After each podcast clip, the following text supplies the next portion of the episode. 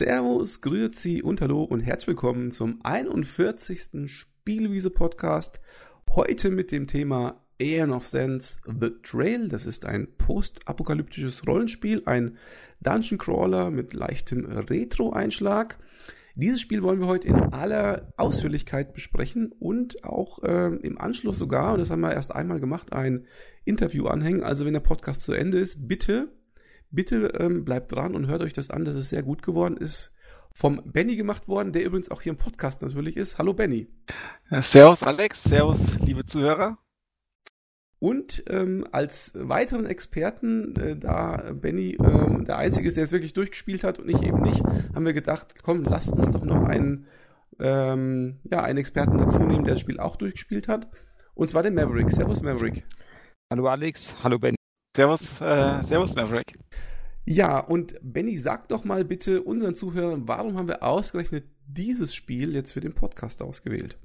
Ja, auf Aeon of Sense bin ich aufmerksam geworden, glaube ich, bei dir auf dem Kanal, weil du da ein angespielt Video gemacht hast.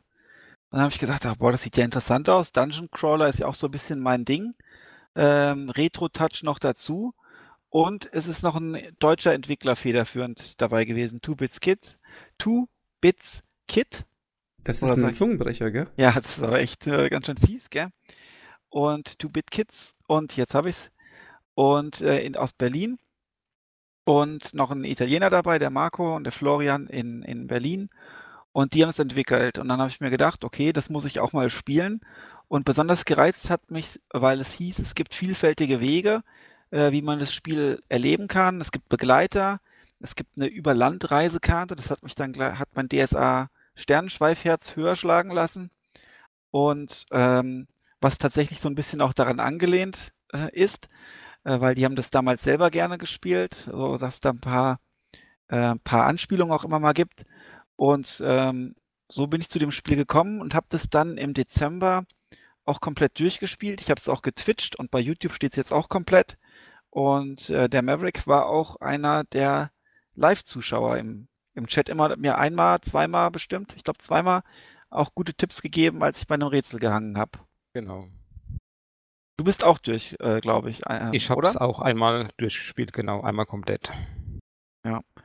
Und äh, das Setting ist ganz interessant, wie du schon gesagt hast, postapokalyptisch. Das findet auf irgendeiner Welt statt, äh, sage ich jetzt einfach mal. Und man lebt, äh, man übernimmt die Rolle von Cetrani. Das ist jetzt nicht irgendwie ein Held, sondern das ist ein Gärtner, ein verbeamteter Gärtner oder äh, und äh, die Menschen leben auf so einer Art, das ist letztlich wie so eine Art Wüstenplanet und leben dort unter einer Kuppel. Aber nicht und unter der Donnerkuppel, oder? Die Donnerkuppel? Von Mad Max. Ja, Anspielung auf Mad ja, Max 3. Ja. Und, äh, und da wächst noch ein großer Baum und der Kitami Tree und äh, der Kinami Tree und der versorgt sozusagen äh, die Anwohner. Das ist die Lebensessenz von den Leuten, die dort wohnen. Und was da draußen ist, da gibt's halt noch so Karawanen ab und zu mal woanders hin oder Banditen. Aber man lebt da eigentlich in seiner, äh, in seiner Kuppel und hat wenig Ahnung, was draußen rum passiert ist oder überhaupt noch passiert. Ja. Und jetzt gibt's aber ein Problem. Der Baum ist nämlich äh, ein bisschen am Sterben. Und dann hat die Verwaltung die tolle Idee, den Gärtner Setrani äh, loszuschicken, um rauszufinden, was, was da los ist. Ja, und wie, wie war es dann für dich, äh, Maverick, äh, das erste Dungeon? Oder Alex, du vielleicht, weil du hast es ja auch gespielt, glaube ich, noch komplett, das erste Dungeon? Ja, also ähm, wie gesagt, man geht ja bei diesem Spiel so, wenn man so die ersten Screenshots auch sieht, so ein bisschen in Erwartungshaltung. Das ist ein klassischer Dungeon Crawler und ähm, sowas wie Dungeon Master, sage ich jetzt. Und tatsächlich muss ich auch sagen, also diese ganze Optik und so weiter, also das erste Spiel, das mir da sofort in den Sinn gekommen ist, ist ähm, Isha. Das war so ein altes Dungeon Crawler Amiga-Spiel, so ein Grid-based Amiga. Rollenspiel und das war das erste, was mir so in den Sinn gekommen ist, die erste Assozi Assoziation, als ich die Screenshots gesehen habe. Ähm, die Entwickler haben ja, glaube ich, auch selber gesagt, dass sie sehr gerne so Eye of the Beholder und Dungeon Master, also das haben sie auch alles als Referenzen genannt. Ähm, und klar, das Spiel geht schon in die Richtung. Ähm, aber wie gesagt, das Spiel hat eine ganz eigene Art und Weise, wie sie an mh, mm, das Spieldesign herangehen, an das Gameplay. Also ähm, auf den ersten Blick denkt man sich so, okay, das ist so ein weiteres Spiel aus der Retro-Ecke, Ne? Hat man mal noch eins gemacht, weil ja Legend of Grimrock gerade so populär ist und Legend of Grimrock ist übrigens auch ein Grund, warum das Spiel existiert, aber das Spiel spielt sich halt überhaupt nicht wie Legend of Grimrock oder sehr äh, weit davon entfernt. Ähm, also was halt cool ist oder was ich schön finde, ist, dass die Entwickler so eine andere Art, äh, also eine andere Idee gehabt haben, wie man so ein Spiel aufziehen kann, nämlich, dass man einfach sagt, das ist halt nicht der auserwählte Held, der zwar am Anfang schwach ist, aber später total stark wird, sondern das ist einfach einer, der wird am liebsten äh, gar nichts mit der Sache zu tun haben. Ja, den, den haben sie reingeworfen, wie der Willen. Und der wird auch während des Spiels quasi nicht wesentlich besser. Das ist ja schon mal etwas, ähm, das ist ja sehr, sehr äh, selten. Das gibt es, glaube ich. Ich weiß nicht, ob ich so ein Spiel überhaupt schon mal gespielt habe, um ehrlich zu sein. Ähm, und viele andere Mechanismen, die irgendwie anders sind als bei den Konkurrenzprodukten, angefangen von der Optik. Auch die Musik finde ich echt toll. Also, die ist ganz klasse, ja. Die hat mich irgendwie erinnert an Rise of the Dragon. Das ist so ein altes äh, Dynamics äh, Adventure. Also ist eine ähnliche, geht so in eine ähnliche Richtung. Wirklich schön. Ähm, ja, also insgesamt hat mich das Spiel schon überrascht, ähm, aber auf die Details, glaube ich, werden wir dann noch äh, zu sprechen kommen. Gespielt habe ich es allerdings nicht äh, bis zum Ende, so wie ihr. Deswegen werde ich mich auch so ein bisschen im Hintergrund halten, weil ich möchte nicht mit meinen unsachlichen Kenntnissen hier reingrätschen. Äh, ich habe es gespielt bis zum zur allerersten Überlandreise. Also das Spiel beginnt mit so einem Starter-Dungeon, sage ich jetzt mal. So eine Art Tutorial-Dungeon ja. kann man fast sagen, um auch so ein bisschen um den Flair des Spiels und so auch die Spielidee vielleicht zu kapieren. Da sagt ihr bestimmt gleich noch was dazu. Ähm, und dann kann man irgendwann mal über so eine Überlandkarte laufen. Das ist ja auch so ein klassisches Element, was man zum Beispiel so auch aus äh, Schwarze Auge kennt oder ja. aus äh, ähnlichen Spielen. Indiana Jones. Genau. Den Film. Ja. Genau, genau und, die typische Landkarte, ja. Und da, danach habe ich es aber nicht weitergespielt. Ich weiß also sozusagen nicht, was danach kommt. Ja. Und ich glaube, da könnt ihr jetzt dann mal einsteigen. Genau, Eric, vielleicht... erzähl du mal. Ja, ähm, ich dürfte das Spiel ja auch ähm, schon ein wenig vor dem Release äh, äh, anspielen und ähm, habe auch dann das äh, Starter Dungeon aber als ziemlich ähm, komplex empfunden. Also gerade wenn gerade für Neulinge ähm, würde ich sagen, ist es doch äh, eine ziemliche Herausforderung, ähm, sich da zurechtzufinden. Wenn man natürlich Dungeon Crawler die, die typischen gewohnt ist, dann weiß man natürlich, was man, äh, auf was man zu achten hat, auf äh, versteckte Schalter und Druckplatten und sich einmal ähm, durch äh, die Löcher im Boden fallen zu lassen, um weiterzukommen. Ähm, es ist auf jeden Fall äh, anspruchsvoll, das definitiv. Also es ist äh, für Anfänger, wie gesagt, ähm, würde ich äh, ähm, würde ich es jetzt nicht unbedingt als erstes, als ersten Dungeon Crawler empfehlen, weil dafür ist es dann doch schon speziell. Und äh, das Starter Dungeon beginnt ja auch mit der Prämisse, man soll im Prinzip sein äh, auch Ausrüstungsgegenstände und so für die Reise äh, besorgen und das hat mich dann erinnert an die Schicksalsklinge, also DSA Schicksalsklinge, weil man da ja auch dann von diesem Jal oder was das ist, auch den Auftrag kriegt, ins Dungeon erstmal zu gehen und da irgendwie so auch Ausrüstung oder sowas zu holen, glaube ich, wenn ich mich recht entsinne. Aber hat man ja auch so eine Art Starter-Dungeon, das auch nicht so ohne ist. Und äh, wie du richtig sagst, diese, diese, diese äh, versteckten Schalter sind eigentlich das, eines der durchgängigen Elemente in den Dungeons, dass man Türen äh, öffnen muss, die ansonsten verschlossen bleiben und die man aber auch öffnen muss, um voranzukommen. Es gibt eine Minimap, kann man an der Stelle vielleicht schon mal sagen, die auch sehr gut funktioniert. Da kann man auch sich selbst Sachen eintragen und man hat auch gleichzeitig noch eine kleine Minimap-Anzeige, äh, während man im Spiel ist. Also man hat äh, wie in den klassischen Dungeon Crawlern hat man äh, ist nicht das komplette Bild ähm, des Monitors ausgefüllt mit der Spielwelt, sondern nur die, der große obere linke Bereich. Äh, man hat unten hat man Textfenster auch, wo dann Beobachtungen drin sind, die der Spiel, die die Spielfigur macht oder die Kampfereignisse. Rechts hat man dann die Spielfigur oder die Spielfiguren, wo man auch Aktionen auslösen kann, ins Inventar kommt und so weiter, seine Mana und Health äh, beobachten kann. Und man hat aber auch unten mittig rechts, sage ich mal, eine kleine Minimap und die habe ich extrem viel benutzt, um ähm, meine Kampffähigkeiten zu verbessern, weil typisch in Es ist ein Grid-based Dungeon Crawler, das heißt letztlich so, dass man auf Feldern hin und her sich bewegt und die Gegner auch umtanzen kann und muss. Äh, und da hat diese kleine Minimap, die man sozusagen zusätzlich hat, ähm, äh, auch ohne sie extra aufzurufen, mir immer sehr geholfen. Das fand ich super. Und da, man konnte auch Löcher und so sich einzeichnen, die hat man dann auch gesehen. Das war richtig gut. Und äh, ja, also das erste Dungeon, man kriegt, trifft auch schon einen Gegner, mit dem man sich besser nicht anlegen soll, trifft den aber auch später nochmal wieder, ohne jetzt zu viel zu spoilern. Ja, und dann geht's nach draußen und vorher kriegt man noch ein bisschen Geld, wie viel weiß man nicht. Ähm, darf damit aber einkaufen gehen, solange es halt reicht und dann wird man rausgeschmissen. Ähm, betritt dann die Außenwelt. In der Stadt läuft das Ganze über Dialoge ab. Ähm, ich gehe jetzt dahin, ich gehe jetzt dahin und äh, hat dann dementsprechend schön gezeichnete äh, Fenster auch immer. Und dann geht's raus. Und dann ist die Frage, wo geht's lang? Man hat nämlich, das Spiel hat unglaublich viele Verzweigungen. Und wenn man es einmal äh, durchspielt, hat man einen Großteil des Spiels so, äh, noch gar nicht gesehen und kann es eigentlich mindestens noch einmal, eher zweimal, würde ich sagen, äh, locker durchspielen und hat eine komplett andere Erfahrung. Ich bin zum Beispiel, ähm, man muss im Prinzip so eine Diplomatenkarawane äh, finden. Das ist so das Ziel, um dann mit einer anderen Stadt verhandeln wieder zu können. Und die sind halt verschollen und die muss man finden. Und ich bin halt erstmal nach Westen gegangen, weil es hieß, ja, Westen, da sind die irgendwo. Und lauf dann los und ähm, treffe dann im ersten Event sozusagen, äh, am ersten Wegpunkt, man kann auch immer wieder zurückgehen, äh, wobei man teilweise auch nicht mehr zurückgehen kann. Ähm, komme ich dann zu, zu so einer älteren Dame, mit der ich mich unterhalte. Das Gespräch läuft nicht ganz so optimal. Und dann komme ich mit der in den Kampf und die hat mich einfach fertig gemacht.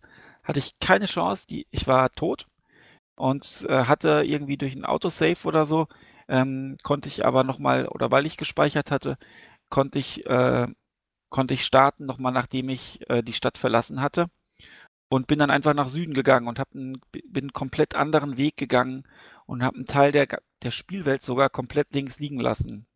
Äh, wo bist du denn lang gegangen? Also ich bin, äh, wie ich dann aus der Stadt raus äh, war, bin ich zuerst äh, eher im Norden nordwestlich gelaufen und habe danach relativ gleich auf eine auf ein, äh, eine verlassene Stadt, so eine öde Siedlung gestoßen und da waren auch schon weitere Gegner. Die konnte ich allerdings besiegen, weil ich ähm, hatte schon zu dem Zeitpunkt schon meinen ersten Begleiter äh, gefunden. Maximal drei Begleiter oder maximal zwei Begleiter hat man. Das heißt, äh, Cetrani plus zwei weitere, also maximal drei. Wie viel kann man denn finden oh. insgesamt? Und ich glaube glaub, insgesamt, sieben. genau, es dürften sieben sein. Ja. Mhm. Ähm, und interessant ist, dass man alleine schon aus dem Auswahlmenü, was man in der Stadt äh, dann vor sich hat, wenn man dann auf den, wenn man seine Ausrüstung gefunden hat und dann diesen Marktplatz betritt, da entscheidet sich schon anhand der Auswahl, bekommt man einen zweiten Begleiter oder geht man, wie zum Beispiel jetzt Vampiro, alleine raus in die Wüste. Finde ich ganz interessant. Also ganz kleine Entscheidungen, wo, wo man eigentlich gar nicht äh, merkt eigentlich, was für Auswirkungen das eigentlich auf den weiteren Spielverlauf hat. Das macht das eigentlich schon das Ganze schon interessant.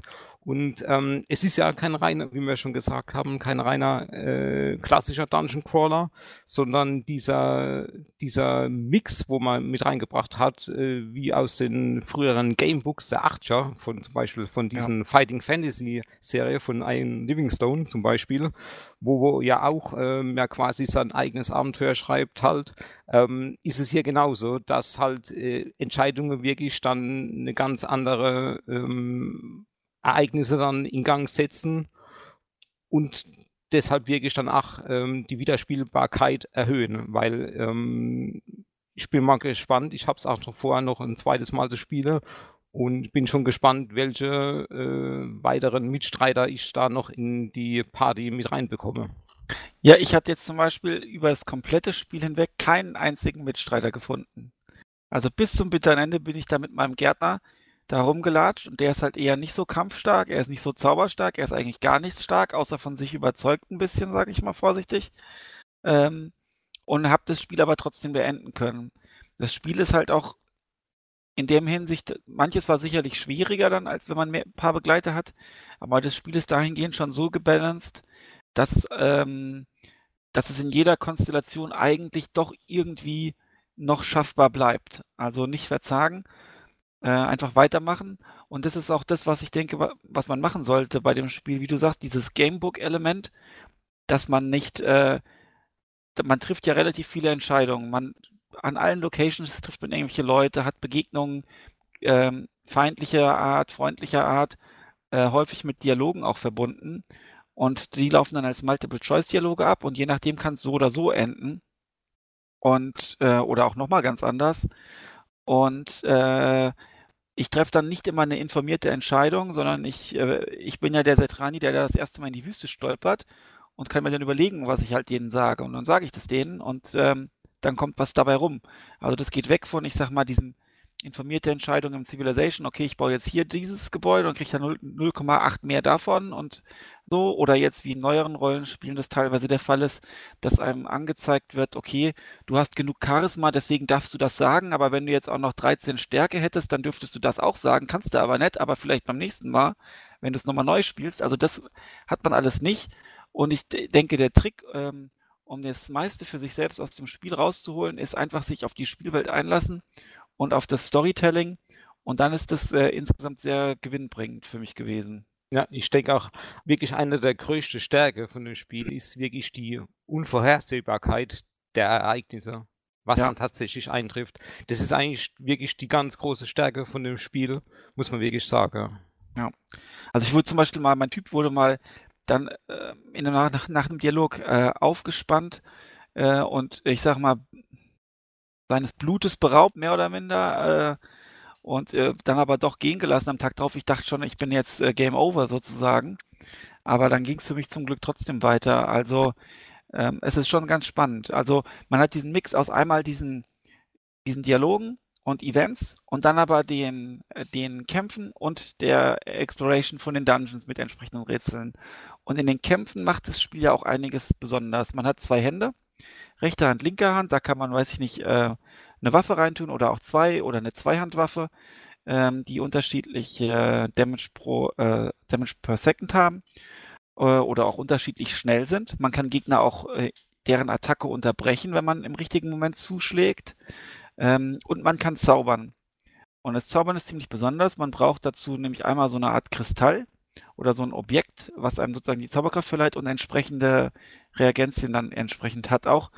Und normalerweise verbraucht man ja Mana, wenn man einen Zauber wirkt, aber hier ist es genau umgekehrt. Der Mana-Wert steigt, äh, wenn man zaubert, was dazu führt, dass wenn man seinen Mana-Wert, ähm, sag ich mal, wenn man sein Maximum an äh, überschreitet, verliert man Lebenspunkte. Ja, als Mana Burn sozusagen. Genau. Das ist richtig clever gemacht, weil man dann sich gut überlegen muss, mache ich das jetzt oder mache ich das nicht? Was hast du denn hauptsächlich für, für Kampftechniken eingesetzt? Ähm, hauptsächlich Nahkampfwaffe und natürlich dann äh, Zauber oder die, die Mana-Fähigkeiten dann, ja. Und ähm, mein dritter Begleiter, der hatte dann auch noch einen magischen Dolch in der Art und der konnte dann auch noch spezielle Magie ähm, dann äh, im Kampf loslassen. Das war eigentlich eine gute Mischung. Ja.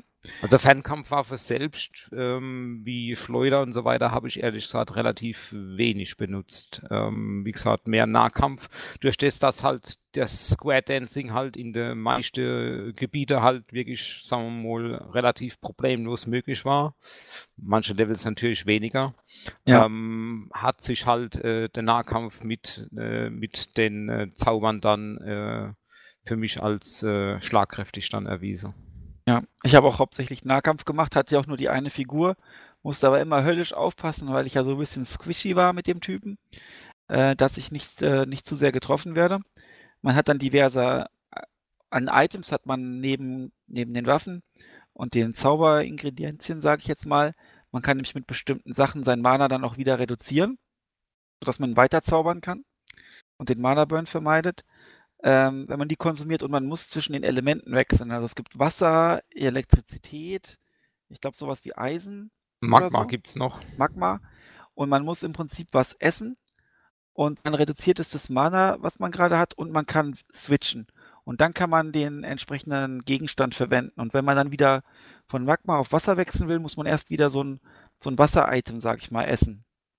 Genau, das heißt ja. nämlich, man ist dann wirklich auch begrenzt auf die Anwendung. Also man kann nicht einfach so äh, zwischen der einzelnen Magie oder Mana-Art springen, sondern muss dann tatsächlich immer wieder ähm, ein besonderes Item benutzen, dass man diese Art von Zauber dann wirken kann. Ja.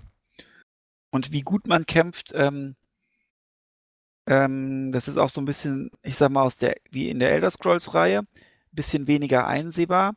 Ähm, man verbessert sich durch Anwendung. Also je öfter man mit bestimmten Waffentypen schlägt, äh, desto besser wird man. Man erkennt es, man wird da auch nicht mit der Nase drauf gestoßen, aber wenn man ein bisschen wach ist, fällt es schon auf. Ich sag mal, man hat irgendwann mal eine Waffe und die hat, macht Schaden 4 bis 9. Irgendwann macht sie 5 bis 9, irgendwann macht sie 6 bis 9. Also je mehr ich die Waffe verwende, desto besser gehe ich damit um und erreiche sozusagen die maximale Effektivität, die ich mit dem Gegenstand halt erzielen kann. Vielleicht sollten wir an der Stelle nochmal kurz auf das, also auf so ein, auf, auf die Basics nochmal eingehen von so einem Rollenspiel, also quasi Charaktererschaffung oder, oder Charakterpflege. Ähm, denn da ist, unterscheidet sich das Spiel ja auch von einem klassischen Rollenspiel. Es gibt ja äh, viele, viele Rollenspiele, bei denen man am Anfang einen Charakter erstellt, indem man sagt, ich hätte gern die Klasse, die Rasse, keine Ahnung, Werte, Skills, äh, irgendwie Punkte verteilt und so weiter. Äh, das gibt's hier alles nicht. Muss auch nicht unbedingt sein. Gibt es ja auch viele Spiele, wo man, wo man so wirklich als fertiger Charakter schon in die Spielwelt geworfen wird. Aber bei denen ähm, ist dann auch meistens so die Charakterpflege äh, schon ausgeprägter. Bei Eon ähm, ist es eigentlich so, dass man, also jetzt gerade zum Beispiel in Bennys Fall, der jetzt ja nur einen gespielt hat, einen Charakter, nämlich den Hauptcharakter, den Cetrani. Das heißt, ähm, du hast ja sozusagen nur eine Klasse gespielt, nämlich, und das finde ich ja interessant, äh, die Klasse heißt Clerk, das ist ja sowas wie ein Schreiberling oder irgendwas. Und ähm, das ist ja keine Heldenklasse oder Kampfklasse oder Magierklasse oder so. Das ja. ist einfach, das ist einfach gar nichts im Endeffekt. Das ist so ein Beruf, wenn man so möchte. Ja, so ein bisschen wie der Hirte aus Ultima oder so. Ja. Der Shepard, genau. Ja. ja, und letzten Endes, es wird die zwar aufgeführt, so im Charaktersheet, hat aber, wenn man so möchte, gar keine Auswirkung. Ähm, und aber auch so die anderen Sachen. Es gibt so klassische Sachen wie Hitpoints, Stamina und Mana. Und ich glaube irgendwie Stärke, Agilität und sowas. Mhm.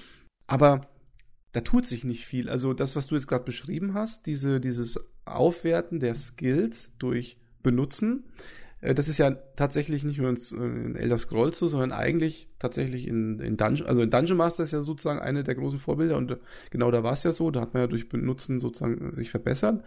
Äh, nur war das nicht so prozentual, äh, prozentual aufgezeigt, aber im Endeffekt das gleiche System.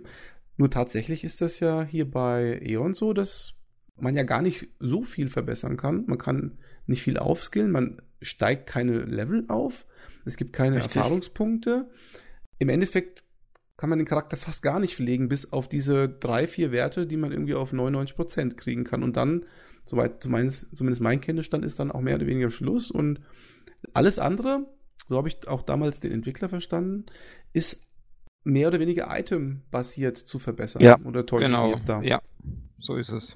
Das genau. ist quasi ein sehr, sehr rudimentäres Charaktererschaffungs- und Pflegesystem, ähm, also, äh, also ich sag mal so, jemand, der jetzt so einen ganz klassischen Dungeon Crawler sucht, der wird ein bisschen irritiert sein, denn das eine ist, ähm, man hat zwar so diese ganzen Dungeon Crawler Mechanismen, die man so kennt, also Grid-based, man drückt Schalter, man beschwert Platten, man hat den, den, den, den, den, Kampftanz da, um das, das Rumtänzeln, die Gegner, also all diese Sachen und sogar zwei Slots zum Zuschlagen und so, aber ähm, die Auswirkung quasi, also wenn ich jetzt einen Gegner umbringe, ähm, da tut sich nicht allzu viel und ähm, auch später nicht allzu viel. Also das bedeutet so, der Charakter wird eigentlich im Laufe des Spiels, aber das wisst ihr sicherlich besser als ich, nicht so wesentlich stärker oder stimmt das nicht?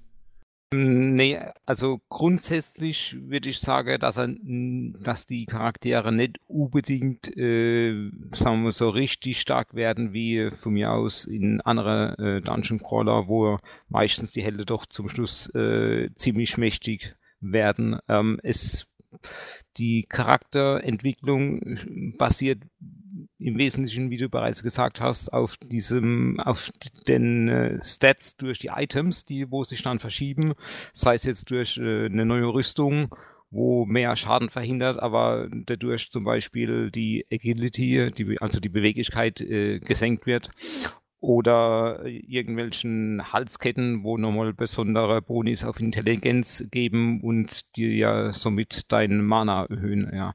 Aber das war ja von den Entwicklern so beabsichtigt. Die haben ja eigentlich die, die äh, Story und ähm, die, äh, die Entscheidungen ähm, über das eigentliche Gameplay als reiner Dungeon Crawler gestellt. Mhm. Und das finde ich durchaus geil, weil wenn man sich jetzt in diese, in, in dieses Szenario versetzt und mal von den traditionellen Mechanismen sozusagen löst, dann ist man da ja einfach so ein Typ, der soll, wird in die Wüste geschickt, soll eine Karawane finden, was ist mit der los, soll möglichst schnell und möglichst mit der Karawane wieder zurückkommen und überleben. Und er wird in eine verdammt tödliche Wüste geschickt. Ja. Und das Ganze passiert ja in einem relativ kurzen Zeitfenster.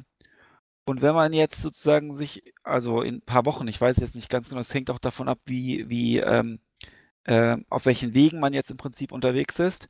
Aber es sind da, wir reden da nicht über Jahre oder so, wie sich jetzt ein Held entwickeln kann, der dann irgendwie alle zwei Tage in die Muckibude geht, in Anführungsstrichen, so dass es eigentlich dazu passt, dass man nicht wirklich so viel an sich selbst arbeiten kann, weil einfach das Zeitfenster so klein ist. Dadurch wird auch das Grinding sozusagen verhindert, weil es einem wenig bringt. Ein bisschen natürlich schon.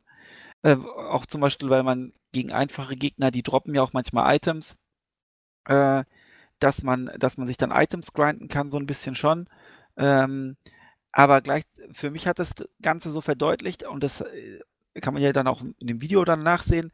Das war zigmal, wo ich überlegt habe, kämpfe ich jetzt hier noch weiter in dieser, in dieser Welt und versuche irgendwas zu kriegen, ähm, irgendwelche Items oder was auch immer, oder weil ich mir gedacht habe, hier scheint mir die Karawane nicht zu sein, und irgendwie fühle ich, bin ich hier gerade echt ähm, hart am knappsten gegen diese Gegner, die auf, in diesem Bereich auf mich gelauert haben. Soll ich nicht vielleicht lieber einfach mein Heil in der Flucht suchen und weiterreisen? Und ich bin dann weitergereist, einfach weil mir das, weil mir das Risiko zu groß war, mehr zu verlieren, als ich bekomme. Und das finde ich, wäre bei, wenn das System darauf ausgelegt wäre, möglichst viele Gegner weggrinden, sage ich jetzt mal, um sich hochzupowern, wäre das nicht gegeben, sodass ich dieses, dieses Reise- und Zeitdruckelement äh, viel stärker gehabt habe aufgrund des, dieses gewählten Systems über die Item-Progression. Darf ich mal äh, fragen, wenn man jetzt dann weitere Charaktere findet im Spiel, die haben wahrscheinlich auch nicht so klassische Klassen, oder? Also so da wird wahrscheinlich kein Warrior dabei sein oder irgendwie ein Mage oder sowas. Die sind bestimmt auch irgendwie so irgendwas halt. Wahrscheinlich irgendwie so ein, so ein Verrückter vielleicht. So ein, so ein, oder irgend sowas. Also das werden ja wahrscheinlich keine klassischen Fantasy-Rollenspielklassen sein, die sie dann haben. Nee, die typische Klasse, äh, klassische äh, sicherlich nicht. Also der, der erste äh, Mitstreiter war zum Beispiel der Harrow, das ist die Stadtwache, einer von der Stadtwache, der geht dann bei der richtigen Auswahl, äh, begleitet er dich dann. Und den weiteren Begleiter, den, den habe ich dann in einem Teil von der Wüste getroffen. Der ist aber auch ein, ein spezieller Fall, also kein, kein normaler äh, Begleiter, sondern der ist halt äh, kahl rasiert, überall tätowiert und aus diesen Tätowierungen dann schöpft er dann seine magischen Kräfte. Also den habe ich nämlich auch, der ist doch so ein bisschen äh, durchgeknallt, oder? Ja. Ist das, ist das der? Genau. Den habe ich nämlich auch gefunden. Und, und, und, was hat der für eine Klasse? Weißt du das noch zu, zufälligerweise? Auswendig weiß ich es jetzt leider nicht. Ah, egal. Aber das ist wahrscheinlich einfach so, ich glaube, das hätte man sich auch sparen können. Das ist einfach eher so ein, ich finde das eigentlich ein schön, schöner, schöner, schöner Gag, dass man sagt, okay, eigentlich hat es überhaupt keine Auswirkungen und ist völlig egal, was der ist. Aber wir führen es trotzdem auf. Nur ja. damit es halt ähm, sozusagen der Vollständigkeit halber aufgeführt wird. Das finde ich ganz cool. Ja, das ist echt ganz gut gelöst. Ja. Und ähm, na, was man vielleicht noch sagen kann zu, äh, zu der Spielwelt, die man erkundet, wenn man jetzt in den, in den Dungeons selber unterwegs ist oder auch in, die sind ja oberirdisch und unterirdisch. Ähm, das Ganze ist so eine Art 2,5D-Welt.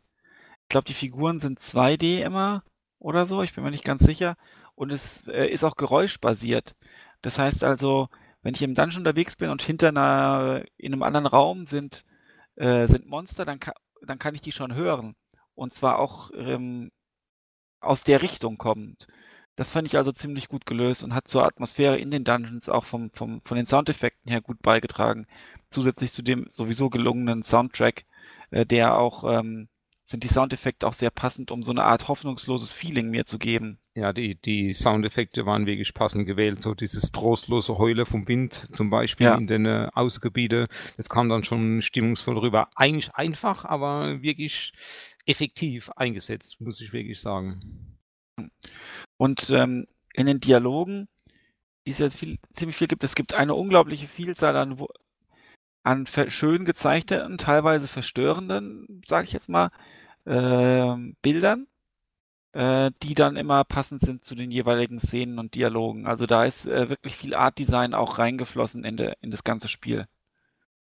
Wie findet ihr denn, also das Spiel hat ja so zwei Ebenen eigentlich, was die Optik betrifft. Das ist ja einmal diese, ich sag mal, diese Spielperspektive, wie jetzt zum Beispiel in dem Starter Dungeon oder ähm, auch wenn man dann rauskommt, ist man ja alles in so einer Ego-3D-Perspektive, so aus dieser klassischen Zeit. Und dann hat man ja ständig ähm, so Einblendungen von so Porträts, sage ich mal im weitesten Sinne. Und die Artworks. fast schon, ja, die fast ja. schon wie Gemälde aussehen. Genau. Also ich fand die relativ aufwendig und auch ein bisschen abstrakt, das habe ich am Anfang auch schon gesagt. Wie findet, also vielleicht können wir es mal so ein bisschen unterteilen. Wie, wie findet ihr die Spielgrafik, also die, die Optik des, des, wenn man wirklich Gameplay hat? Und wie findet ihr das, was in den Zwischensequenzen äh, optisch stattfindet? Also die, die Zwischensequenzen, die Bilder, die finde ich unglaublich gelungen. Und, äh, und ich, ich äh, während ich das jetzt sage, klicke ich gerade mal hier durch, durch meine äh, Screenshot äh, ähm, Bibliothek. Ich habe ein paar Screenshots beim Spielen gemacht. Ich finde es wunderschön gezeichnet. Ich weiß nicht, heißt es so aquarellmäßig, wenn es so manchmal schon ein bisschen ins Verwischende reingeht oder so. Ähm, mhm. Absolut super und teilweise richtig gruselig, die Figuren und so, wie aus dem Albtraum. Ähm, teilweise ist man ja auch in so einer Art Albtraum. Und ähm, ja, dann die Spielwelt selbst äh, wirkt auf den wirkt auf den ersten Blick vielleicht wenn man jetzt nicht so auf dem Retro-Trip ist, vielleicht könnte die ein bisschen abschränkend wirken. Aber die, die, ähm, man erkundet so viele verschiedene Dungeons und die haben alle einen unterschiedlichen Touch und Flair von den Wandgestaltungen her, von den, von, von, von den Lichtverhältnissen her. Ähm, und, ähm, und auch die, Ober die Oberfläche, da wachsen dann auch noch Dornen und was weiß ich was alles. Und das hat mich irgendwie total auch reingezogen. Also man, es lässt halt auch noch ein bisschen Raum für eigene, eigene Interpretation des Ganzen sozusagen. Anders als wenn jetzt jeder, jeder, jeder Pilz, jeder einzelne Pilz, der irgendwo unterm Tisch noch rumliegt oder so, äh, greifbar ist. Ja, fand ich das, ähm, fand ich die, äh, das insgesamt sehr gelungen. Auch die Gegner, das Gegnerdesign fand ich klasse. Ähm, die haben auch eine Angriffsanimation dann immer, muss es ja auch geben, weil man ja, wie gesagt, die Angriffe auch versuchen kann zu unterbrechen. Ähm, also die, das hat mir auch insgesamt sehr gut gefallen. Also es ist natürlich sehr klassisch und sein, hat seinen eigenen Stil, ähm, aber ähm, fand ich insgesamt sehr gut. Maverick, wie siehst du das? Muss ich auch sagen, also die, das äh, Art Design an sich ist äh, wirklich äußerst äh, gelungen.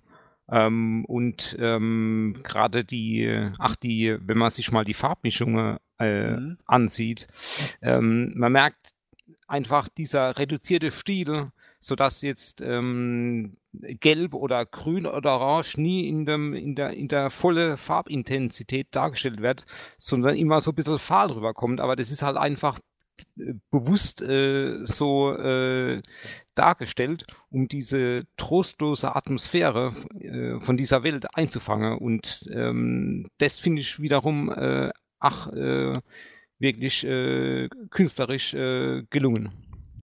Ja. Und ach, äh, wie die Vampire schon zu den Gegner äh, gesagt habt, ähm, Klar, es gibt auch ähm, Standardgegner wie Ratten und so, aber es gibt auch äh, speziellere Gegner und mancher Gegner könnte auch äh, direkt aus dem Film Mad Max stanne, äh, stammen. Ähm, wenn sie noch alte Motorradhelme und äh, aufhaben und spitze Keule und so weiter. Also die Mischung irgendwie ist äh, ach wirklich äh, ähm, eigentlich faszinierend. Ja. Dann gibt es auch so, so Drachentiere, auf denen manche reiten und äh, es gibt Warlocks, es gibt Banditen, es gibt so, so, so Wurmmonster, äh, es gibt Vögel, Vogelwesen, es gibt, äh, also es, es ist schon sehr vielfältig. Es gibt Un Untote.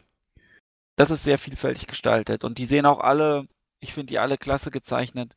Und ähm, ja, also ich würde das sehr hoch raten. Also wenn man jetzt jetzt flüchtig bei, bei, bei, bei Steam oder so durchklickt, äh, dann denkt man, ah, ist vielleicht nichts für mich, aber man, man muss sich nur kurz drauf einlassen und dann macht es wahrscheinlich bei vielen, also es ist bei Kunst und so ist ja nie bei allen, aber bei vielen wird es dann auch Klick machen. Also, ähm, ich würde es so ein bisschen voneinander separieren, nämlich äh, Atmosphäre und Technik. Also, ich sag mal, was die Atmosphäre angeht, da stimme ich euch beiden, mit euch beiden überein, dass, ähm, also vor allen Dingen die Zwischenbilder, sag ich mal, diese Porträts, die sind wirklich sehr gelungen und ja, die vermitteln auch eine echt ähm, teilweise drückende Atmosphäre, aber einfach sehr, sehr gut auch gemacht. Also von einem Endzeit-Rollenspiel oder ein Spiel, das so in die Richtung geht, da ähm, erwartet man sowas, aber kriegt es nicht immer und hier hat man es dann äh, schon. Und das ist schön. Ähm, und die Spielgrafik, auch da sehe ich so ähnlich wie ihr, ähm, das ist auch sehr schön in, in Szene gesetzt, was die Atmosphäre angeht. Ähm, aber da gibt es eben noch so einen technischen Part und da gibt es schon so ein paar Sachen, von denen ich jetzt sage, das hätte man auch technisch besser umsetzen können. Das hat jetzt auch nichts mit, äh, gefällt mir jetzt sozusagen die Optik im Allgemeinen und die Atmosphäre, die es transportiert, sondern also ein paar Sachen wie zum Beispiel die Animationen, die echt ziemlich abgehackt sind einfach. Also das ist nicht sehr geschmeidig. Könnte man auch anders umsetzen beispielsweise oder ähm, nehmen wir zum Beispiel den Ausschnitt des Spiels, also das Spielfenster ist ja sehr, also ein sehr, also relativ kleines. Ich glaube, man kann es sogar, man kann es vergrößern. Wenn man das erstmalig startet, das Spiel, ist das sogar noch kleiner, das Fenster. Aber selbst wenn man das größer macht, ist es ein relativ kleines Spielfenster. Sehr viel so drumherum, also äh, so wie es eigentlich früher war. Bei, Benny, wir haben es ja mit den ganzen CRPG-Podcasts gehabt. Ja. Da war es ja oft so, dass es einfach technische Gründe hatte, warum ein Pool of Radiance oder ein Bard's Tale ein kleines Spielfenster hatte und der ganze Rest drumherum recht groß war, weil es einfach von der Leistung her auch teilweise nicht anders ging. Ähm, hier gibt es natürlich keine technischen Begrenzungen, das ist ja logisch. Und trotzdem ist es aber genau so gemacht. Jetzt kann man natürlich sagen, ja, das ist halt eine Hommage an die alten Zeiten. Oder ähm, ja, es war halt einfach technisch zu aufwendig oder ich weiß es nicht genau. Also das könnte man auch besser machen. In meiner Videoreihe habe ich auch gesagt, also manche Gegner, die sind halt, was die Transparenten, Transparenzen angeht, die ähm, das Ausschneiden oder das, das Darstellen der Gegner sozusagen in der Spielgrafik, das ist manchmal etwas äh, unsauber dargestellt. Also ähm, das sind so, so Kleinigkeiten, wo ich sage, nehmen wir mal alle atmosphärischen Geschichten beiseite, ja, das stimmt, aber man hätte natürlich auch da noch ein bisschen mehr Sorgfalt walten lassen können. Oder man, oder die Entwickler sagen wirklich, das weiß ich jetzt nicht, wir wollten es genau so, damit man tatsächlich auch den Eindruck hat, es ist ein Spiel wie damals. Das kann natürlich sein, aber dann darf man trotzdem die Technik bemängeln und sagen, naja, hätte man, also für heutige, ich sag, ich sag mal so, sowas wie Legend of Grimlock ist ja im, ähm, im, im Großen und Ganzen ja auch ein Spiel der alten Schule, aber halt auf einem aktuellen Niveau. So will ich das jetzt bei dem Spiel hier nicht sehen, aber so ein paar Sachen, die ich jetzt gerade genannt hatte, die hätte man schon auch ein bisschen anders machen können. Ja. Das ist meine Meinung. Ja, also ich denke, ich denke, dass das durchaus eher Absicht ist, mit, mit, dass man dieses Fenster hat. Ähm, was jetzt abgesehen von dem Nachteil, ich glaube Legend of Grimrock, das war ja, ähm, war ja Fullscreen sozusagen, man hatte nur die Charakterporträts unten. Äh, oder äh, unten waren die oder unten rechts am Rand, ich weiß es schon gar nicht mehr. Ähm, du hast halt immer noch eine Kompassanzeige, in welche Richtung du gerade guckst. Du hast, kannst theoretisch mit, ähm, äh, du hast Symbole, also drehen, links, rechts, vor, zurück. Ähm, das ist auch deshalb implementiert, da kann man es auch mit, mit, ähm, mit Touchpads oder so ganz gut spielen. Ähm, und du hast den großen Vorteil durch dieses, durch diese Aufsplittung des Bildschirms in, in die verschiedenen Elemente statt eines reinen Spielfensters, dass du zum einen ähm, habe ich das massiv benutzt, ähm, weil ich permanent mein Inventar gesehen habe. Und äh, ich glaube, bei mehreren Spielfiguren müsste man das dann durchklicken, aber hätte trotzdem immer noch eins. Das weiß ich aber nicht, weil ich hatte ja nur den, den einen. Ähm, und habe dann je nach Gegner immer mal die Waffen einfach schnell gewechselt, konnte dadurch schneller auch ähm, schnell auch ähm, schnell auch ähm, Items nehmen, also zum Beispiel jetzt ein Heil, also Nahrung essen, um mich zu heilen beispielsweise. Ähm, und äh, du hast das Textfenster. Und das Textfenster ist besonders geil, weil du da nicht nur Informationen hast zum, zum Kampfgeschehen, sondern manchmal kommen da auch Texte, was der so für Beobachtungen macht. Ah, hier sehe ich das und das oder irgendwelche witzigen Sachen oder die vierte Wand wird durchbrochen, ähm, sodass das durchaus äh, reinspielt. Und die bereits erwähnte Minimap, wo du, sag ich mal, die Teils um dich herum siehst. Ja, die, ähm, ich habe jetzt hier mal eine aufgehoben, ja, drei Teils, eins, zwei, drei, in jede Richtung sozusagen von dir aus gesehen. Ähm, das war richtig ähm, hilfreich auch sogar. Hätte Aber man natürlich ist- auch als Minimap einblenden können, wenn man gewollt hätte. Das ist jetzt zum Beispiel so eine Sache. Also, ich weiß nicht, wie es bei euch aussah, das Spiel, als ihr das gespielt habt, aber bei mir war das so, ähm, das, der, das, der, das Charakterfenster oder das, der Charakter, das Charakterbild ist relativ groß. Dann hat man links daneben so zwei Waffen, die man in der Hand hat und die ganzen Balken noch rechts daneben.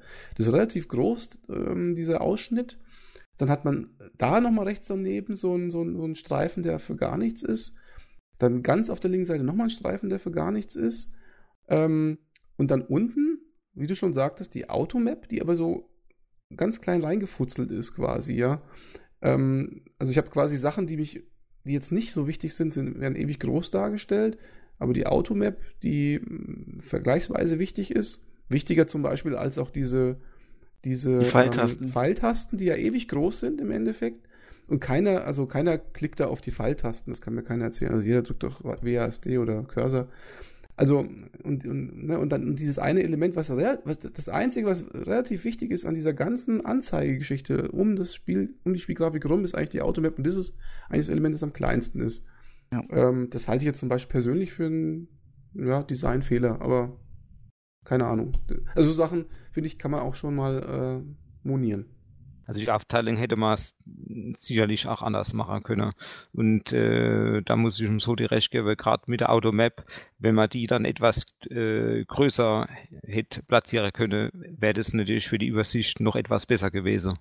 Ähm, weil ich habe die Automap auch wie Vampiro auch äh, des Öfteren wirklich dann benutzt, um mich äh, zurechtzufinden beziehungsweise ähm, danach in die Kämpfe dann ähm, zu schauen, okay, wo kann ich mit meinem Charakter oder mit der Party äh, ausweichen. Ähm, da wäre auf jeden Fall mehr drin gewesen, weil es wird links und rechts wird natürlich schon Platz verschenkt. Das Auch stimmt. die, was jetzt Benny vorhin sagte, das stimmt, da passiert ja relativ viel textmäßig. Ähm, also das war bei mir ja auch im Spiel so, dass man da rumläuft und er merkt irgendwie was oder es passiert irgendwas, er kommentiert irgendwas. Also da, das, da, dafür ist das Textfenster auch schon fast ein bisschen zu schmal. Das äh, hat ja nur so vier oder fünf Zeilen und zum Beispiel das ist, ist ja ein, entscheidendes Element, also was da so in der Spielwelt abgeht ähm, weil es ja eben gerade von den Entwicklern auch so forciert wird und so. Das hätte man einfach größer machen können. Ich weiß nicht, warum diese Pfeiltasten da so ewig groß sind. Also das zum Beispiel. Ähm, ja. Da kann man sich zumindest behelfen, indem man in dem Fenster kann man dann aber auch scrollen, sodass Ja. man vielleicht dann äh, Sachen, wo zu schnell durchgerutscht sind, nochmal dann in Ruhe nachlesen kann. Aber das ist ja genau der Punkt. Äh, ich, also, dass ich überhaupt scrollen muss oder sollte, sollte eigentlich nicht sein. Also das müsste groß genug sein, dass du sagst, okay, ich kann das während des Spielens recht gut überblicken. Na gut, wir wollen, wir wollen jetzt nicht äh, auf ähm, allen möglichen Man, man muss auch sagen, ich weiß nicht genau, woran es genau liegt. Das Spiel war ja auch sehr, sehr lange in Entwicklung. Ich weiß jetzt nicht genau, wie lange. Ich Acht meine, es waren fast sechs Jahre. Sechs Jahre? Ich. Ja. Inwieweit das da auch eine Rolle spielt, das weiß ich nicht. Und ähm, Was mir übrigens sehr sympathisch war, das Spiel ist nicht in Early Access gegangen. Das kam quasi fertig raus. Das hat man ja quasi so gut wie nie. Also, das, äh, dass man Entwickler sagt, hier, wir machen das Spiel erst fertig und bringen es dann raus, finde ich mal einen äh, angenehm sympathischen ähm, Zug von einem Entwickler. ja, das ist richtig cool. Es gab so, es gab so ein bisschen Playtesting Ähm, und der äh, Florian hat so eine, so eine Art ähm, KI programmiert, die das Spiel versucht hat, selbstständig durchzuspielen die ganze Zeit. Und dann hat er darauf basierend Analysen gemacht, was er vielleicht auch noch anpassen könnte. Also richtig krass. Das ist dann im Interview alles zu hören. Dann bleibt bitte nachher dran. Das ist Ja. sehr, sehr spannend. Ja, klar. Was beim, was beim bei dem Inventar auch ganz cool ist, ähm, das zeigt einem farblich an, also so, so Wasser, äh, so die verschiedenen Gegen Mana-Gegenstände, die einen leuchten gräulich, die anderen bläulich, äh, Nahrung grünlich oder nee, nee, oder so. Also man erkennt immer ganz gut, was es ist. Und es gibt auch viele kleine nette Kniffe, zum Beispiel, wenn man das Inventar voll hat, aber Gegenstände oder Quest-Items äh, erhält, dann kommen die in so eine Art Overflow-Inventar. Und dann kann man die halt nehmen. Man muss sich halt auch entscheiden, was dann wegzuwerfen. Und dass es so Sachen gibt wie Objekte in der Spielwelt irgendwo hin tun, das gibt's natürlich auch. Ähm, nicht, dass es jetzt unter den Tisch fällt. Ähm, vom, vom Dungeon, Dungeon Design her. Die Dungeons sind mehrebenig, mehr, wir haben mehrere Ebenen teilweise. Sind teilweise sehr, sehr verschachtelt und kompliziert, finde ich. Ähm, also eine richtige Herausforderung. Und es gibt auch ein paar doch schwerere Rätsel. Also es ist jetzt nicht so rätsellastig, wie du es mir jetzt gesagt hast bei beim neuen Bart's Tale, dass es quasi 50% ein Puzzlespiel ist. Ähm, aber hier gibt es auch das eine oder andere wirklich schön knackige Rätsel. Und bei einem hat mir der Maverick sehr geholfen. Ja. Ja, es ist manchmal äh, schon, ich habe dann auch äh, teilweise auch äh, an, an mehrere Stellen dann festgegangen, um erstmal dann ähm, zu schauen, okay, äh, was muss ich tatsächlich wohin legen, dass sich wieder im Level irgendwas äh, ändert oder aufgeht oder ähm, man muss äh, illusorische Wände ähm, dann entdecken, dass es dann weitergeht. Es ist schon nicht so einfach im späteren Spielverlauf. Und ich sag Aber immer, und ach, ähm, gerade die, eigentlich bin ich auch als solche Sache gerne so ein Completionist, aber manch, äh, ein bestimmtes Dungeon, ähm, das war dann so vollgestopft mit äh, ähm, Teleportierern und äh, äh, Druckplatten und Löchern zum Durchfallen. Da habe ich dann tatsächlich danach irgendwann gesagt, okay, ich glaube hier in dem Dungeon ist jetzt nicht unbedingt was Wertvolles zu finden.